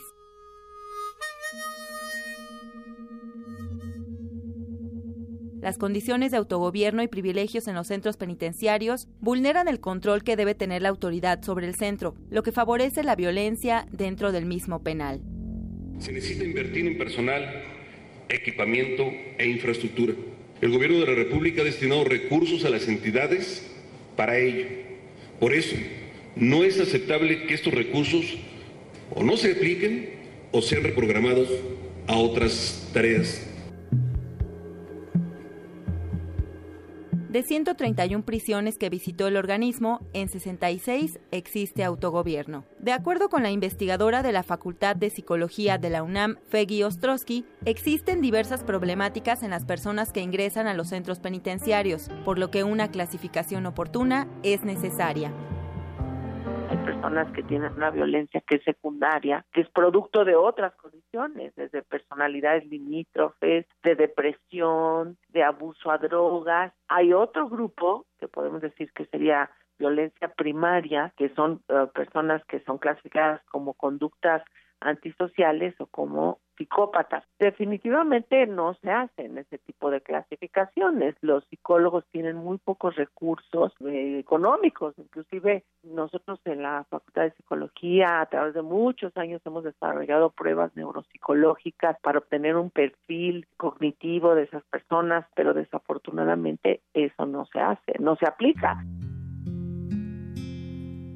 El mal estado de las instalaciones y la insalubridad que existe en los centros de reclusión de nuestro país, la sobrepoblación y el hacinamiento, así como los golpes y maltratos y las deficiencias en la alimentación, afectan la seguridad pública. El obstáculo principal de la reintegración del recluso a la sociedad es la propia sociedad, que lo mira con desconfianza y rechazo. Bueno, lo que pasa es que eso es lo que la sociedad le pedimos al gobierno eh, creo que es un, ah, la filosofía que hay atrás de los centros de reclusión es primero es que los aíslen, ¿no? Es lo que queremos, que se aíslen y ya no tengan nada que ver con ellos. Y la otra parte muy importante es que los castiguen, salen con estrategias eh, de, y habilidades de mucho más violencia para dedicarse nuevamente a, a delinquir o a, a tener conductas antisociales. Debemos de formular la siguiente pregunta. ¿Qué debería hacerse con los que violan las leyes? ¿Impedir la enfermedad? Será la mejor cura. La mejor Pior Kropotkin, 1877. Para Radio UNAM, Cindy Pérez Ramírez. Gracias, Cindy. Muy buenas tardes por esta eh, información. Efectivamente, las cárceles mexicanas, una realidad que pues rebasa cualquier expectativa y lo revelan los propios informes de la de la Comisión de Derechos Humanos Nacional. Bueno, vamos ahora con nuestra compañera Montserrat Sánchez. Autoridades de los estados de México y de Tlaxcala ya emitieron una alerta a causa del brote del virus conocido como Kotsaki, el cual afecta a menores de 10 años de edad. Adelante, Montserrat. Buenas tardes. Deyanira, muy buenas tardes. Ante la alerta de las autoridades de los estados de México y Tlaxcala por la presencia del virus Coxsackie en algunas escuelas de estas entidades, el cual afecta a menores de 10 años, el académico de la Facultad de Estudios Superiores Iztacala, Juan Pablo García Costa, explicó qué es el virus Coxsackie y las implicaciones que éste trae. En el caso del virus Coxsackie, se trata de un, agente eh, microbiológico que genera una infección. En este caso no es una infección de tipo viral. Este virus pertenece a una familia de los llamados enterovirus es un virus que con frecuencia está circulando, con frecuencia genera eh, la enfermedad. Sin embargo, pues bueno, creo que es el momento de establecer medidas de prevención, ya que se ha encontrado un incremento en el número de casos que se presentan en algunas poblaciones. De acuerdo con el Centro Estatal de Vigilancia Epidemiológica y Control de Enfermedades, el virus Coxsackie se presenta en guarderías y escuelas, debido a que se transmite por contacto mano y boca y por mala higiene. Entre los síntomas que llegan a presentarse destacan la fiebre, dolor de garganta y erupciones en el cuerpo, generalmente en manos, pies y boca. El académico apuntó que en algunas regiones del centro del país el número de casos ha aumentado en las últimas semanas. Todos los días a nivel nacional hay un registro epidemiológico del número de casos y en algunas localidades, particularmente del Estado de México y Tlaxcala, eh, se han encontrado un incremento de, del número de, estos casos. Em, en los recientes días se tuvieron se tuvo un registro de alrededor de 60 casos nuevos, que bueno, pues es algo fuera de lo habitual. Algunas de las recomendaciones para evitar contagios son consumir alimentos desinfectados, mantenerse hidratado, lavarse las manos frecuentemente y en caso de presentar los síntomas se sugiere acudir al centro de salud más cercano. Hasta aquí la información de Yanira. Buenas tardes. Gracias, muy buenas tardes.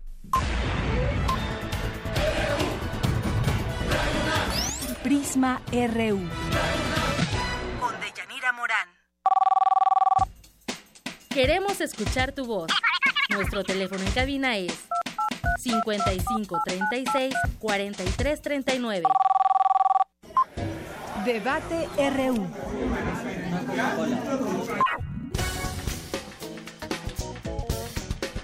Bien, y para empezar nuestra mesa de análisis y debate, antes vamos a platicar con el doctor Raúl Carrancay Rivas. Él es profesor emérito de la Facultad de Derecho y está en la línea telefónica. ¿Qué tal, doctor? Bienvenido. Buenas tardes. Buenas tardes, a sus órdenes. Doctor, pues quisiéramos platicar con usted sobre este nuevo sistema de justicia penal acusatorio. Eh, ¿Cómo se está implantando en México? Hay voces de expertos, analistas y demás. Nos gustaría conocerla de usted como experto también en la materia sobre pues su adecuación en los diferentes estados, las modificaciones que pueda tener en la marcha, porque hemos visto que todavía falta información para que se genere justicia. ¿Qué opina usted de entrada sobre el tema? Yo estoy en principio en contra de él por lo que le voy a explicar. Sí. Eh, desde luego tiene la bondad de la celeridad. Por ejemplo, en una audiencia de vinculación a proceso, pues se puede resolver todo en cuestión de horas, lo que antes se podía llevar semanas y hasta meses. Es uno de los puntos, yo diría, sobresalientes, interesantes, particularmente en el litigio porque la Constitución ordena que la justicia sea pronta y expedita. Y eso, pues como todos lo sabemos, abogados o no, pues es un ideal que no ha aterrizado en el mundo de la, de la realidad. Ese es un punto, digamos, a favor. Positivo, así eh, Lo de la oralidad es muy discutible porque la teníamos eh, en el antiguo, como le llaman, sistema, eh, había muchísimas audiencias de abogados, de la autoridad, del juez, del Ministerio Público de naturaleza oral. Por ejemplo, los careos, algunos interrogatorios, la libertad preparatoria, eh, se daban en el marco de la oralidad. Entonces, digamos que es una novedad a medias, relativa, ¿no? Si cabe, si cabe el término. Eh, el código del, eh, del 34 de procedimientos penales era un código no de naturaleza inquisitorial, derivado de la constitución del 17, que no es de naturaleza inquisitorial en cuanto al derecho penal, sino de naturaleza acusatoria. Inquisitorial fue el sistema, el régimen del porfiriato. Entonces, con lo que yo estoy totalmente en desacuerdo es con el discurso tan llevado y traído de que transitamos con este sistema del régimen inquisitorial al acusatorio. Es un error absoluto y se puede comprobar pues simplemente yendo a la historia y señalando los elementos que a que me refiero. Así es. Eh, luego, yo pienso que tiene varios puntos débiles o defectos eh, sobresalientes eh, que son los siguientes. Se habla de presunción de inocencia, consagrado en el artículo 20 constitucional. Bien, esta presunción de inocencia en realidad no opera como debería de operar por las siguientes razones. Eh, se conserva dentro de la reforma la libertad preparatoria, que atenta flagrantemente en contra de la Constitución, que dice que nadie podrá ser juzgado eh, sin previo juicio. Entonces, la libertad preparatoria, por ejemplo, la solicita el Ministerio Público del juez dentro del proceso. No ha habido todavía sentencia. Entonces es una figura de muy dudosa naturaleza, ampliamente estudiada, reflexionada, considerada en la doctrina, pero de muy dudosa naturaleza. Oiga, doctor, eh, y, además están quejando algunos gobernadores, incluso dicen que pues está subiendo la violencia y entonces quieren hacer ciertas modificaciones. De acuerdo, porque no se resuelve el problema así. Es decir, no se resuelve el problema ya sabemos a qué problema nos referimos, de un carpetazo, promulgando una ley. Eh, la ley, bueno, es una maravilla, o puede serlo, pero, pero opera la ley penal después de cometido el delito y no antes. Y el país está hundido en una permanente y constante violencia y acumulación de delitos terribles y eso la ley pues no lo puede resolver. Y la cuestión de la, ¿cómo se dice?, de la operatividad, si cabe el término, pues ha sido muy, muy, muy, muy penosa, muy difícil, también desde el punto de vista económico, eh, del personal con el que se cuenta. Pero voy a otra cosa, después de la libertad preparatoria, han conservado el arraigo, y el arraigo, que ahora tiene dedicatoria para la delincuencia organizada, se da antes de que se dicte sentencia. Ya van dos, libertad preparatoria y arraigo, que contradicen el principio del artículo 14 de la Constitución, que es vertebral. Y algo, a mi juicio, muy, muy, muy negativo, la extinción de dominio que se puede llevar a cabo, que es una verdadera confiscación. La Constitución establece una excepción de dudosa naturaleza jurídica y doctrinal, pero bueno, eh, la extinción de dominio que se puede llevar a cabo sin que haya sentencia. O sea, a mi esposa, a mi hijo, a mi hermano, le extinguen el dominio sobre determinados bienes porque hay elementos que permiten sospechar asociación de ideas que llevan a la conclusión de que pues sí, él está involucrado en los hechos, es terrible porque dónde queda dónde queda entonces la propia presunción de inocencia y dónde queda el artículo que le decía que se requiere juicio. Lo señalo con especial interés porque se insiste mucho en que se ha transitado del sistema inquisitorial al acusatorio. Sobre la base de lo que le digo, ojalá me haya yo explicado, esa es una mentira, es absolutamente falso, independientemente de los problemas de operatividad, gobernadores, procuradores, etcétera, se quejan de que es muy difícil estructurar esto, la delincuencia no se ha detenido, o sea, que yo no estoy viendo que funcione como debería de funcionar, es que es la oralidad, el proceso debe ser acusatorio y oral, bueno, esas son palabras, pero llévamelo al terreno de la realidad y ayúdame a resolver el problema. Y sin embargo, no sé si más o menos lo planteé porque pues no es una conferencia. Claro, pero claro. Espero, espero más o menos haberme dado a entender. Por supuesto, doctor. Y sin embargo, y sin embargo, pues ya está implementándose y para ello incluso el Estado mexicano destinó destinará en todo este tiempo casi 15 mil millones de pesos para capacitación, inversión para este nuevo sistema. Y se habla, por ejemplo, de casos comunes. Los policías que pues son los primeros en responder a los delitos no utilizan ni conocen el informe policial homologado, vaya, desconocen cuáles son estos protocolos de actuación nuevos. Hay un, tramo que yo creo que tendrá que ser muy de preparación y que todos estemos en la misma línea, porque a final de cuentas ya está. Camino, no, por, el camino, de la de la llamada oralidad y del llamado nuevo sistema de justicia penal. Ha demostrado hasta ahora su ineficacia por las razones que le señalo y por otras muchas razones independientemente de los que de los que aplauden este sistema. Pero, pero tiene usted toda la razón, pero habría que marchar por otro camino, por un camino diferente. Yo soy partidario de que se dé marcha atrás. Esto no ha resultado. Que es muy complejo, muy difícil, querida amiga, es más compleja y difícil, por emplear palabras benévolas, la delincuencia que cotidianamente está lastimando al país y que no se frena, ¿verdad? Entonces, este sistema está en la línea del fracaso del abierto fracaso, de la enorme dificultad para estructurarlo y bueno, repito, de la ineficacia. Yo lo veo así, por razones teóricas que ya me permití sintetizar en lo que le dije, se sacrifica la libertad, perdón, la, la, la presunción de inocencia, hay serias contradicciones en la ley y bueno, esto de sistema acusatorio que ha eliminado lo, lo inquisitorial, oiga querida amiga, da risa, porque pues es inquisitorial que me confisquen por sospechas. Por sospechas. de dominio. Exacto. Que me arraiguen por antes de que haya sentencia.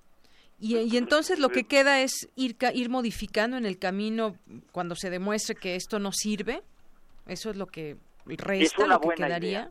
Yo sintetizaría el pensamiento de usted añadiendo que esa modificación sumamos una modificación, 2, 3, 4, 5, 10, 15, 20, ya suman 20 o 30, pues oiga usted, el resultado es que ya no es modificación, es eliminación de un sistema que ha fracasado.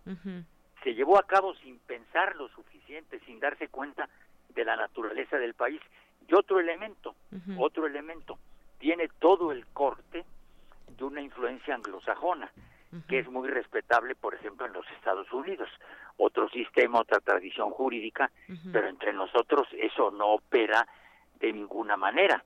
Es decir, eh, trajimos eh, algo del exterior para, para, para implantarlo en el país y en circunstancias que son totalmente contrarias, otra cultura jurídica, otra naturaleza, otro temperamento, muy complicado, muy complicado en el sentido que indico. No sé si más o menos estoy apuntando algunos elementos o, circunstancias que me parecen a mí sobresalientes. Claro que sí. Pues sí, vamos a arrancar con eso en unos momentos en nuestra mesa de análisis y debate. Por lo pronto, pues gracias por darnos esta introducción que nos dejará también con varias cosas que discutir. Oiga, querida amiga, yo insisto, si se va a arrancar en una mesa de debate, ojalá nos pudieran explicar ¿cómo es posible que subsista la presunción de inocencia si hay arraigo, prisión preventiva y extinción de dominio? Entonces, ¿cómo puede presumirse la inocencia en esas condiciones?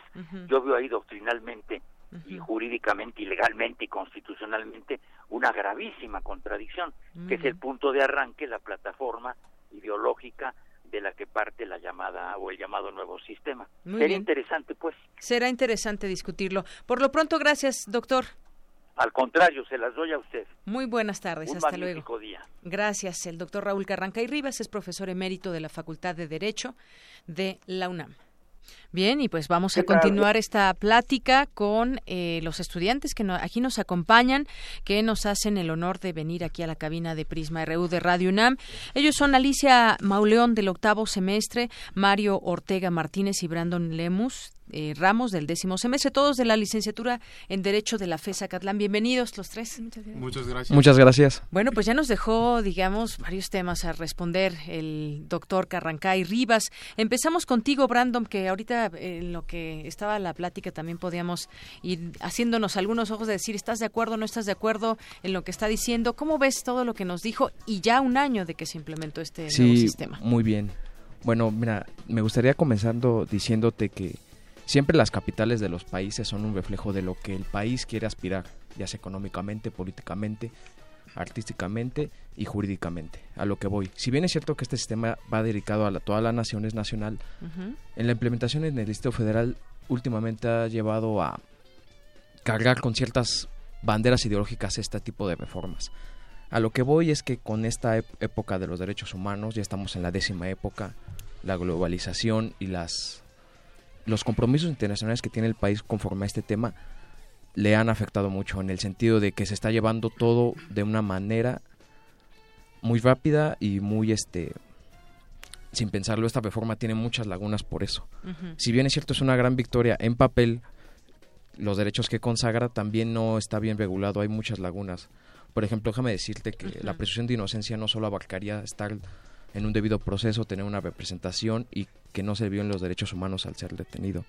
La presunción de inocencia también aseguraría el derecho al olvido, al olvido digital. Esto sería que una vez que esté sentenciado o no, tengas derecho a que los datos de registro se eliminen de tu información como persona. Y esto no la ley no nos dice este registro cómo se va a llevar. No ni siquiera da una garantía de que yo salga libre y al otro día yo esté delinquiendo, entonces ya no tendré los beneficios que tuve la primera vez por primero delincuente. el doctor nos, nos dejó una interesante reflexión, que es cómo es posible que la presión de inocencia este, compagine con los derechos este, que se están violando con el abaigo y la extinción de dominio. Bueno, primero tengo dos reflexiones. Quien está estudiando derecho, y el doctor si bien lo sabe, y esa es por eso su crítica, es que existe la subsunción de derechos y la ponderación que es una práctica que se ha llevado con la nueva teoría del derecho, en la que los derechos humanos se tienen que pesar sobre sí para ver cuál vale más dentro de una sociedad. Sin embargo, esto sería atentar contra los mismos derechos, porque pues todos son interdependientes. Pero en la práctica no es así. También esto es este por presiones internacionales. Me refiero a que en el mundo se están viviendo épocas de colapsos violentos aislados, ya no como antes, es decir, ya no entre naciones, sino entre grupos diferentes. En Europa se ve a personas como terroristas, musulmanes. Aquí en México se está viviendo con el crimen organizado y el narcotráfico. Un doctor en derecho penal muy reconocido en Alemania llamado Gunther Jacobs hizo una teoría que se llama la teoría del derecho penal del enemigo. Dicha teoría menciona que si bien es cierto que para proteger los derechos humanos de toda la comunidad y de los ciudadanos con el Estado y viceversa, tenemos que identificar a los que son enemigos y ponen este sistema en peligro. ¿Qué quiere decir esto? Que aún así va a haber personas que los derechos no van a ser igual. Ley antilavado, la ley contra el crimen organizado y estas prácticas van dedicadas a esa teoría que si bien es cierto hay personas que son todos somos humanos, merecemos estas garantías, no todas vamos a tener el mismo trato conforme el delito que hagamos. Es lo que se llama tipicidad objetiva. Entonces lo que está sucediendo es que este discurso político por una parte nos está mencionando, ya estamos avanzando, tenemos derechos humanos, vamos a ir mejor, vean lo bien que se van a hacer las cosas. Exacto.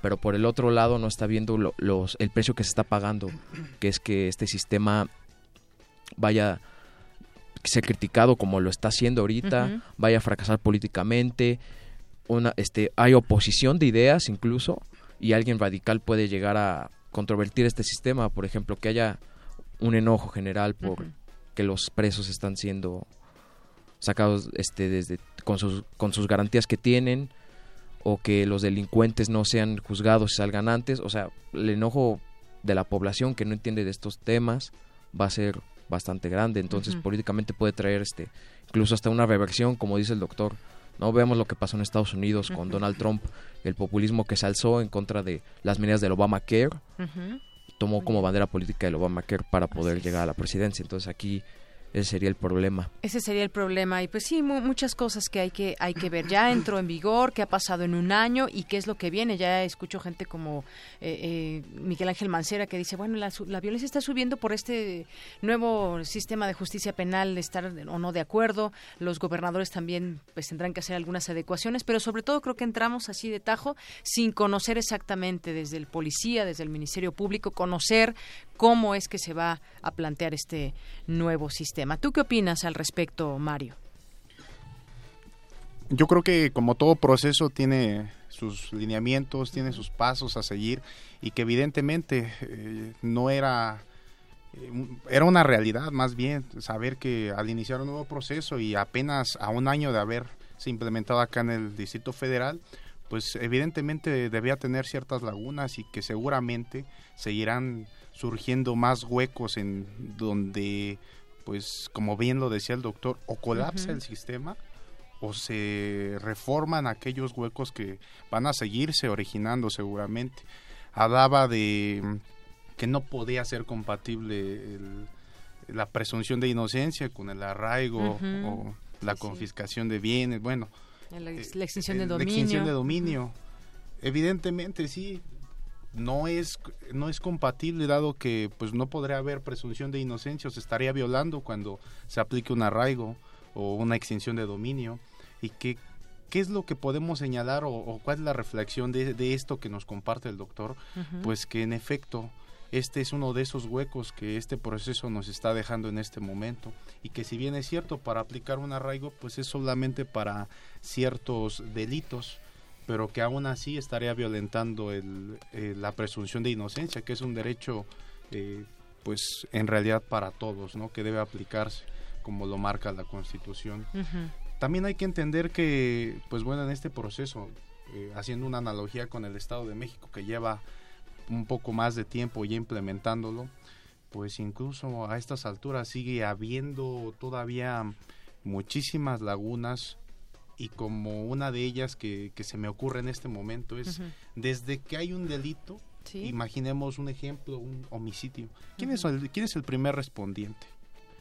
ya, ya no vamos a pensar de la persona que reporta, del vecino que ve al difunto en la acera de, la calle. Vamos a pensar cuando llegan los primeros respondientes a los que van a ser los policías municipales. Verdaderamente en este sistema probablemente pueda estar en el papel los lineamientos para una capacitación adecuada, pero en la práctica en, la, práctica, ese policía sabrá exactamente cómo se tiene que manejar la situación. Quedan esas preguntas sobre todo también por el tema de la preparación y el conocimiento justamente de todos estos cambios que han venido. Alicia Mauleón tú qué opinas al respecto de todo lo, lo que estamos comentando y sin duda pues interesante conocer sus opiniones frescas aún como estudiantes y a lo que lo que viene para ustedes cuando ya estén trabajando también. Eh, muchas gracias pues coincido con mis compañeros en que en verdad eh, esta reforma se hizo por presiones internacionales. Y si bien es cierto nuestra constitución consagra muchísimas garantías o derechos fundamentales, eh, yerra en algunas ocasiones al omitir regular eh, em, cuestiones como la prisión preventiva o em, la extinción de dominio, que claramente están violentando ese esa presunción de, inocencia de, los inculpados. Ahora bien, em, en cuanto a la implementación del sistema en sí, puede ser que en realidad el Código Nacional de Procedimientos Penales sea una buena ley. Sin embargo, no existe voluntad de las personas que están a cargo de, de su implementación. Es decir, que las mismas personas que estaban funcionando con el sistema anterior siguen en este. Entonces, eh, lo siguen llevando como de la misma forma, hacen alguna analogía sin ponerse a analizar si de verdad ese sistema anterior, el inquisitorio, es igual a este, o qué tiene de diferencia, o no sé, la falta de voluntad por esa parte. eh, he visto también que pues el sistema no ha no ha funcionado en otras entidades federativas como lo es el caso de Puebla, donde el 18% eh, de los delitos son, son atendidos solamente. Entonces, o llegan incluso a un juicio oral. Este hay, hay muchos medios que se pueden hacer para no llegar este a, a la etapa de juicio oral, ¿no? Medios alternativos, criterios de oportunidad, todas esas cosas que son derechos del imputado. Sin embargo, pues muchas veces como la detención no se realizó como debiera ser, en el control de detención los que delinquen o los imputados quedan libres porque, como dice mi compañero Mario, los primeros respondientes no supieron qué hacer o, o, quien hizo la detención no lo hizo de forma correcta, incluso que no se haya puesto a disposición del Ministerio Público como debiera ser. este, en este sentido, mm, pienso que por eso tal vez pueda fracasar uh, un poco o esté tendiendo a fracasar.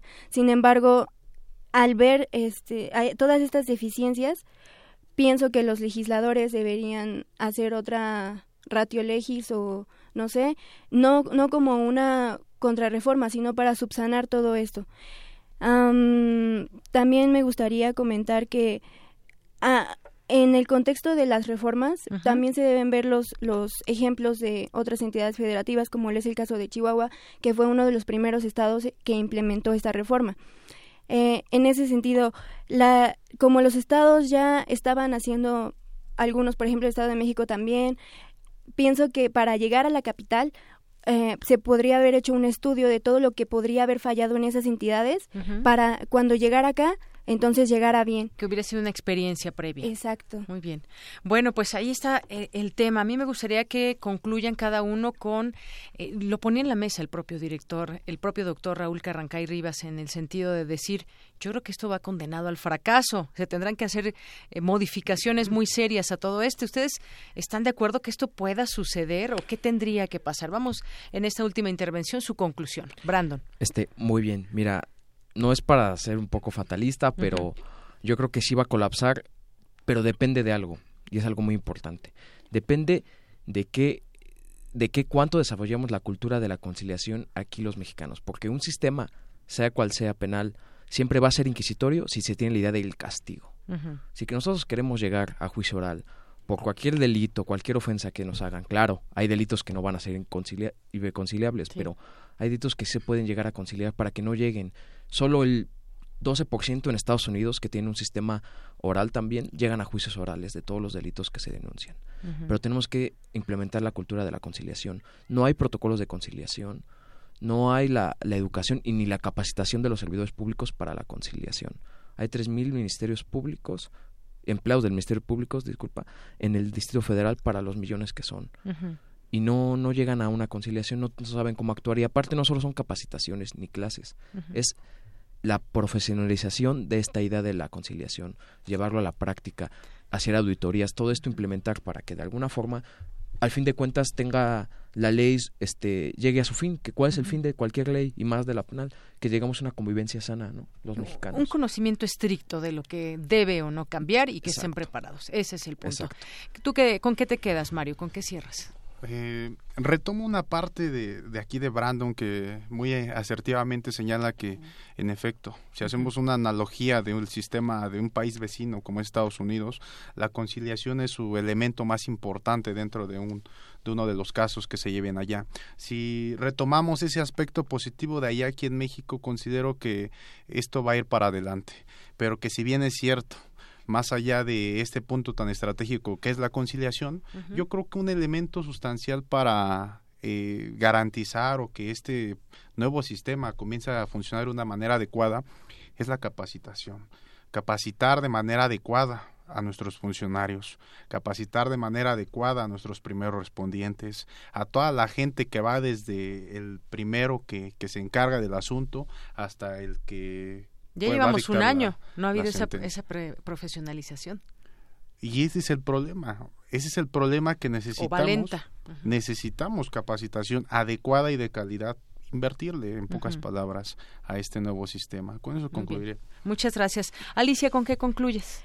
Eh, concluyo diciendo que, por ejemplo, eh, debe hacerse un análisis profundo del Código Nacional en relación, por ejemplo, al, artículo 405 que regula algunas cuestiones eh, sustantivas y podría crear alguna confusión en cuanto a los códigos penales de las entidades federativas.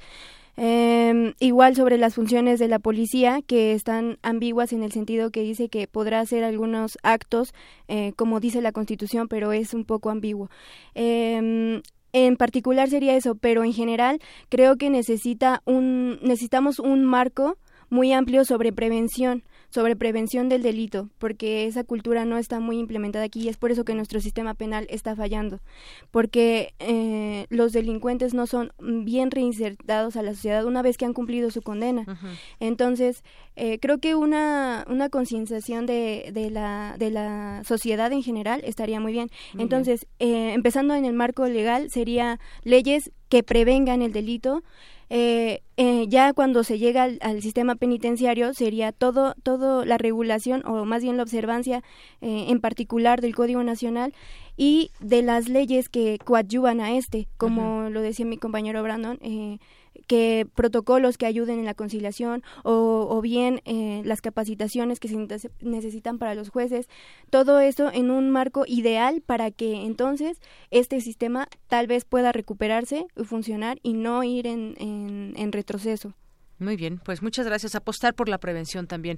Pues ha sido, ha sido muy eh, interesante escuchar sus opiniones sobre este nuevo sistema de justicia penal. Vamos a ver lo que sigue. Apenas va un año y ya tenemos ahí respuestas de gobernadores, quieren hacer modificaciones, aluden a que eso está llevando, eh, saliéndose del tema de la violencia, teniendo más casos de violencia, pero ya iremos viendo y en otro momento será muy interesante volver a platicar con ustedes. Muchas gracias. Gracias. Gracias a ti. Gracias, por a la invitación. Alicia, Mario y Brandon, estudiantes de Derecho de la FES Acatlán. Buenas tardes. Hasta luego. Gracias.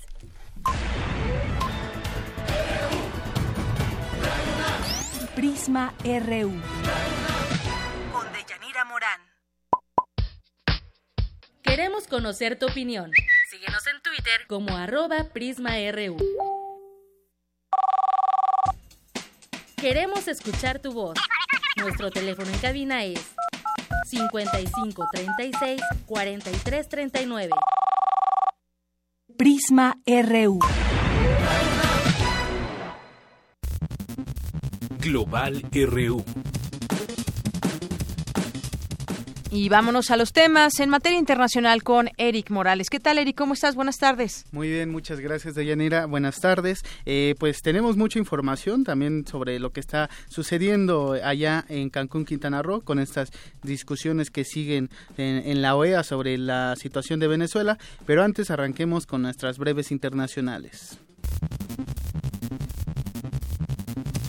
El canciller ruso Sergei Lavrov condenó las sanciones que Estados Unidos interpuso a su país por el presunto apoyo de Moscú a los rebeldes separatistas de Ucrania. Solo puedo decir que lamento la obsesión rusófoba de nuestros colegas que rebasa todos los límites. Este miércoles, en el Parlamento británico, la primera ministra Theresa May presentó las leyes para concretar la salida de Reino Unido de la Unión Europea. Un centenar de personas murieron en la República Centroafricana como resultado de enfrentamientos armados en la ciudad de Bria, informaron las autoridades locales. El fundador de la empresa de transporte Uber, Travis Kalanick, renunció como presidente ejecutivo de la compañía. Tras 14 años de embargo, China abrió oficialmente sus puertas a la entrada de carne vacuna procedente de Estados Unidos. En España, la Unión Europea fue galardonada este miércoles con el Premio Princesa de Asturias de la Concordia por representar un modelo único de integración política supranacional. De cara a las próximas elecciones legislativas de octubre, la expresidenta argentina Cristina Fernández lanzó un nuevo partido, Unidad Ciudadana. No desunamos, unamos porque lo que necesitamos es ponerle un límite a este gobierno en las próximas elecciones para que pare el ajuste. Y las próximas elecciones, mis queridos compatriotas, son parlamentarias. En otra información, las discusiones sobre la situación política, económica y social de Venezuela continúan en la 47 Asamblea General de la Organización de Estados Americanos. Los países miembros de ese organismo expusieron su postura frente a la situación del país sudamericano. El canciller peruano, Ricardo Luna, declaró que en Venezuela existe un desmantelamiento sistemático de la democracia. Escuchemos al diplomático de Perú. Ante la trágica situación que atraviesa Venezuela, el Perú asistió a la reunión de consulta que tuvimos ayer, convencido de la necesidad de detener el desmantelamiento sistemático de la democracia en ese país. A esto la canciller venezolana Delcy Rodríguez calificó como perritos simpáticos a los países que están a favor de tener injerencia en la situación social en Venezuela. Si ellos forman parte de la camada de perritos simpáticos para el imperio, Venezuela no y Venezuela no va a aceptar intromisiones indebidas, violatorias de las normas internacionales. En tanto, el subsecretario de Estado de la Unión Americana, John J. Sullivan, afirmó que es momento de, de, que la Organización de Estados Americanos pruebe su relevancia ante la grave situación de Venezuela. Escuchemos al diplomático estadounidense. Los hechos sobre Venezuela son aparentes para todos nosotros. Este es un momento de reto para que esta organización pruebe su relevancia, que se dedique a su carta democrática, que haga el bien para la gente de Venezuela, no para que intervenga en Venezuela, sino que tome un paso modesto. La canciller venezolana respondió que la única manera de que Estados Unidos tenga injerencia en Venezuela es con una intervención, aunque advirtió que están listos para defenderse. Escuchemos a Delcy Rodríguez. Venezuela no va a reconocer, así que ese grupo de contacto que usted está planteando me parece completamente inútil, necesario por demás, y yo creo que la única forma que usted podría imponerla será con sus marines, que tendrán en Venezuela una respuesta contundente si se atreven a dar ese paso en falso sobre nuestra región. Bueno, todo esto se daba o se discute en la Asamblea General de, la OEA en Cancún, Quintana Roo. Mientras tanto, en Venezuela, el presidente Nicolás Maduro ratificó a Vladimir Padrino López como ministro de Defensa, aunque sí realizó cambios en la dirigencia de la Guardia Civil venezolana, encabezada hasta ayer por Benavides Torres. Escuchemos al mandatario sudamericano. Quien ha estado al frente en estas horas complejas y difíciles de la patria de la Guardia Nacional Bolivariana. Se trata del mayor general Benavides Torres y para él pido un aplauso para toda la Guardia Nacional Bolivariana. Gracias por siempre, gracias eterna. Estos cambios se dan en momentos de numerosas críticas por la presencia de militares y de la Guardia Civil bolivariana en las manifestaciones de la oposición, que ya han dejado 74 personas muertas. Por su parte, el presidente del Parlamento venezolano, Julio Borges, llamó el martes, eh, el día de ayer, a sus connacionales a desconocer al gobierno de Nicolás Maduro y a su convocatoria a una asamblea constituyente.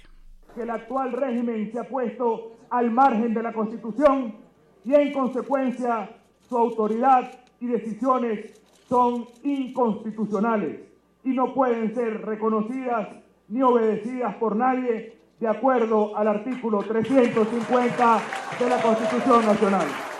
Ahí está, pues mientras en la OEA se toca eh, el tema de la situación de Venezuela, pues allá precisamente en ese país sudamericano eh, Nicolás Maduro ratifica a su ministro de Defensa y por, por otra parte la oposición llama a desconocer a este mandato de una nueva asamblea constituyente para, para cambiar la, la constitución de 1999 que muchos eh, especialistas señalan sería a modo para mantener el poder en manos de Nicolás Maduro. Muy bien, pues ahí veremos. Por lo pronto, pues ahí sigue Venezuela formando parte de la OEA, de estas discusiones también, y se lleva, pues se anotó una ventaja, digamos, como venía su postura y a enfrentar a esas naciones que pedían, pues eh, ya esta conversación directa con la oposición y demás, apoyados por Estados Unidos.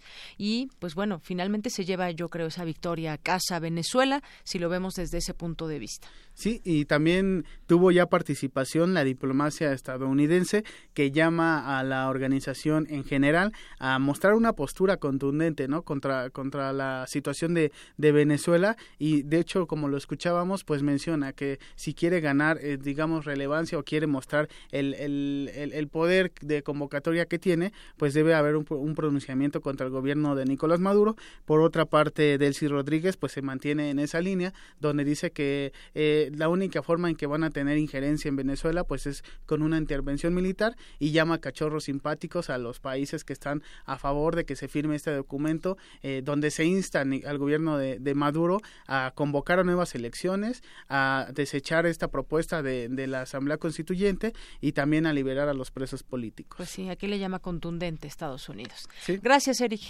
Y bueno, pues nos escuchamos el día de mañana. Claro que sí, buenas tardes. Zarpazo RU. Nos vamos ahora con mi compañero Isaí Morales. Adelante, Isaí, buenas tardes. ¿Qué tal, Deyanira? Como ya lo habíamos adelantado, les traemos la entrevista que le realizamos a Lorena Galán, presidente de la Asociación de Gimnasia del UNAM, quien nos habló sobre el Campeonato Nacional de la Especialidad. ¿Cuánto tiempo tiene la práctica de la gimnasia olímpica aquí en la UNAM? Uy, más de 20 años. ¿Y cómo se ha ido desarrollando? ¿Cuál es la evolución de la práctica aquí en la universidad?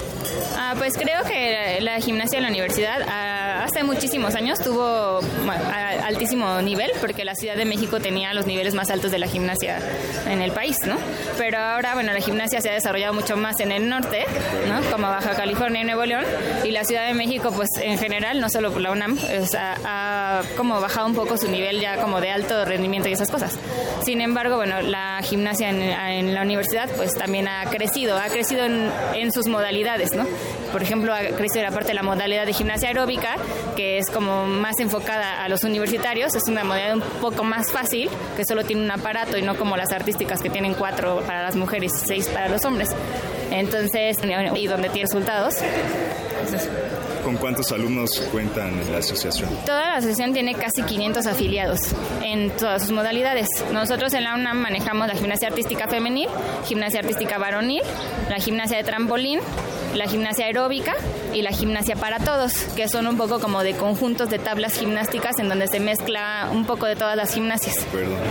Eh, tengo entendido que ahorita regresaron de un campeonato nacional. Si nos puedes hablar un poquito de esto, de los resultados que obtuvieron. Claro, fuimos al Campeonato Nacional de Gimnasia Artística Varonil y Femenil. Fue en Guadalajara. Eh, primero tuvimos a la gimnasia varonil. La gimnasia varonil eh, tiene en el Campeonato Nacional desde el nivel 4 hasta el nivel 10. El nivel 10 es el más alto. Y el nivel 4 y el nivel 5 son niveles que llaman promocionales, no son como tan competitivos pues, pero eh, desde ese nivel asisten a campeonato nacional. En ellos competimos con 20 gimnastas universitarios y 20 gimnastas eh, pumitas o externos. ¿no? De acuerdo. Y para los que se interesen en la gimnasia, ¿pueden venir aquí sin problemas o tienen que tener algún requisito? Sí, pueden venir aquí sin problemas. Normalmente eh, todos los eh, alumnos universitarios está abierto para ellos. Ahorita probablemente los cupos estén llenos, ¿no? A principios de semestres, cuando nosotros normalmente tomamos gente nueva, este, se hacen nuestras listas y conforme va avanzando el semestre ya no aceptamos porque los cupos se llenan por la capacidad que tiene un maestro de atender gente, no porque no se les dé la atención, digamos. ¿Se, puede venir nada más, digamos, como hobby, hobby para hacer, no sé, acondicionamiento físico, lo que sea, en vez, no sé, de ir a un gimnasio, pues sí, venir aquí y practicar la gimnasia, o si se tiene, digamos, esa mentalidad de competencia? Tenemos como entrenadores eh, enfocados en los equipos competitivos y entrenadores un poco más enfocados en, en el desarrollo, ¿no? Eh, yo creo que para nosotros como entrenadores lo más importante es formar mejores personas, ¿no? Más integrales, que el deporte les ayude también para ser mejores estudiantes y esas cosas, no solo como para ganar medallas, ¿no? Y ahí te dije la modalidad de gimnasia para todos, en donde es como un poco gimnasia más básica y ahí este, desde iniciación de que nunca han hecho nada. Es un poco complicado, la gimnasia es un deporte de iniciación temprana. Un poco complicado ser universitario y querer empezar a hacer gimnasia, pero claro que se puede. Además hay gente bien talentosa también que con, que tengan muchas ganas es suficiente para que logren hacer cositas, ¿no? Para más información, ¿dónde pueden investigar? Aquí, en las oficinas del frontón cerrado, con la gente de vigilancia de la entrada, ellos les dan informes de horarios y todo eso. Te digo, como lo más conveniente es a principios de semestre que vengan y, y se apunten en las listas. Perfecto. Bueno, pues ya saben, para todos aquellos interesados en esta disciplina, pueden obtener información a través de internet en www.deportes.unam.mx o ir al frontón cerrado en Ciudad Universitaria. Por mi parte es todo, nos escuchamos el día de mañana. Claro que sí, hasta mañana, Isaí. Y ya con esto llegamos al final de esta emisión. Muchas gracias por su preferencia. Lo esperamos mañana en punto de la una de la tarde con mucha más información. Yo soy de Yanira Morán, a nombre de todo este equipo. Le deseo que tenga buena tarde, buen provecho. Nos escuchamos mañana.